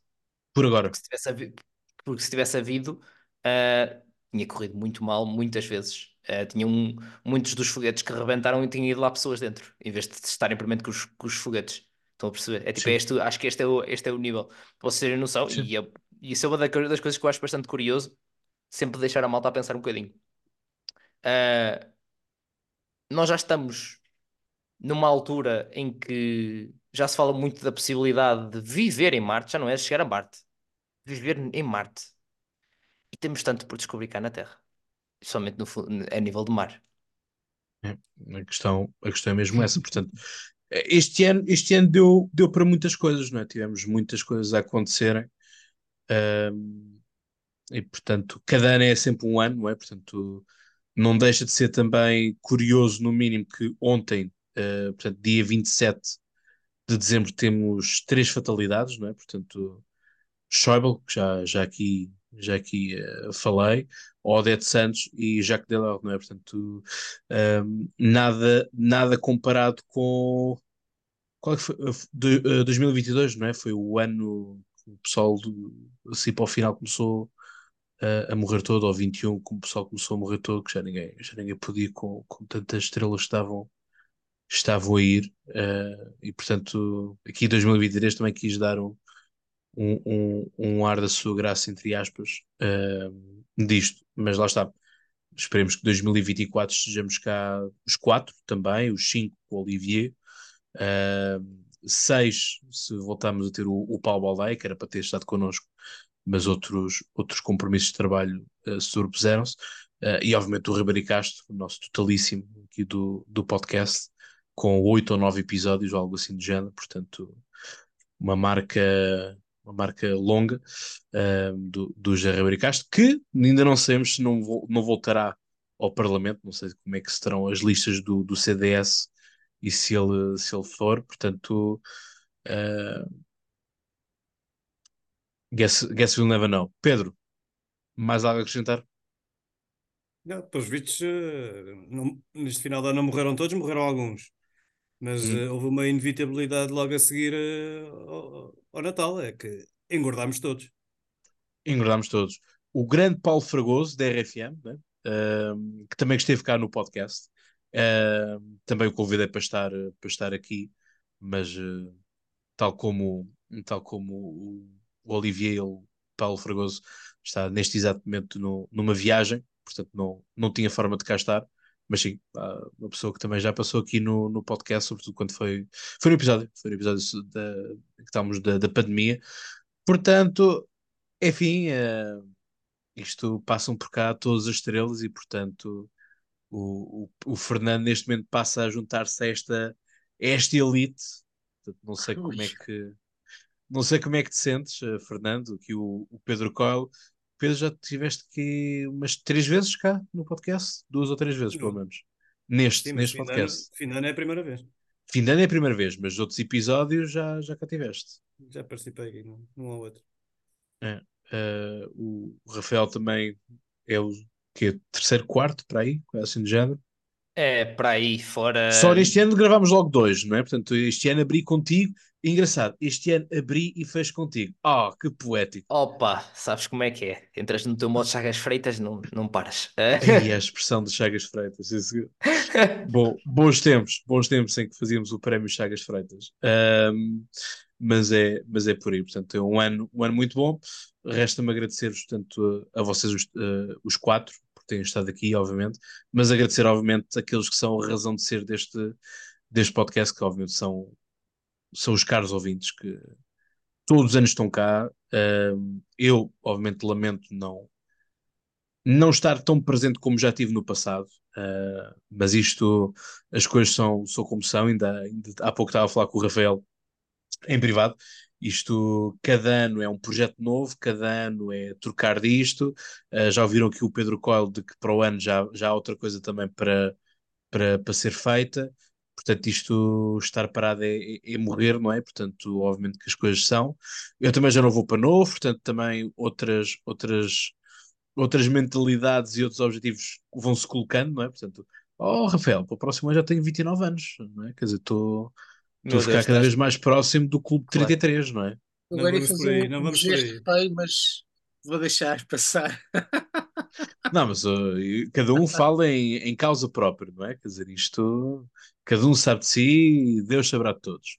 Uh, portanto, uh, agradecer-vos muito e agradecer em especial àqueles que mandam mensagem, que picam e dizem faz episódio disto, faz episódio daquilo. Um, esses realmente são, são especiais quando, quando, se, quando se pensa um pouco nisso e agora tenho estado a tirar algum, algum tempo para, para meditar um pouco mais das coisas e refletir e realmente é, é uma sorte ter, ter ouvintes como estes, não é? Portanto, que não estão apenas no, nos momentos bons, estão também nos momentos maus, que isso é importante e acho que o Rafael também poderá dizer a mesma coisa, certamente traz aqueles, aqueles seguidores que estão ali sempre para ti, que sabes que, que podes contar, outros que até evoluem para outro tipo de, de, de relações, tornam-se amigos, tornam-se pessoas próximas uh, das coisas, ou casos como o que o, o Pedro Col, que pá, para todos os efeitos em 2017 seria apenas mais um convidado, não é? portanto passou a ser muito mais do que apenas um convidado e alguém de circunstância para, para falar naquele momento, né? para passar a ser alguém, uh, enfim, com, com quem se fala com alguma regularidade isto também estar a falar todos os dias com as mesmas pessoas, enfim, coitado do, do Fernando, que tem que maturar todos os dias, há dias para cá estava a pensar nisso, tens que maturar todos os dias, é, é um pouco chato. uh, mas pronto, uh, é o que é, portanto, obrigado uma vez mais a todos e, portanto, olhem, uma, uma vez mais, desejo a todos um bom ano. Prazer. Bom ano. E bom pronto, estamos todos cá. Bom ano. E, e é isso. Como eu digo de cor e vocês então sabem como eu digo, e vocês sabem então mais de cor, até lá tenham boas conversas e já agora, bom ano a todos. Um abraço.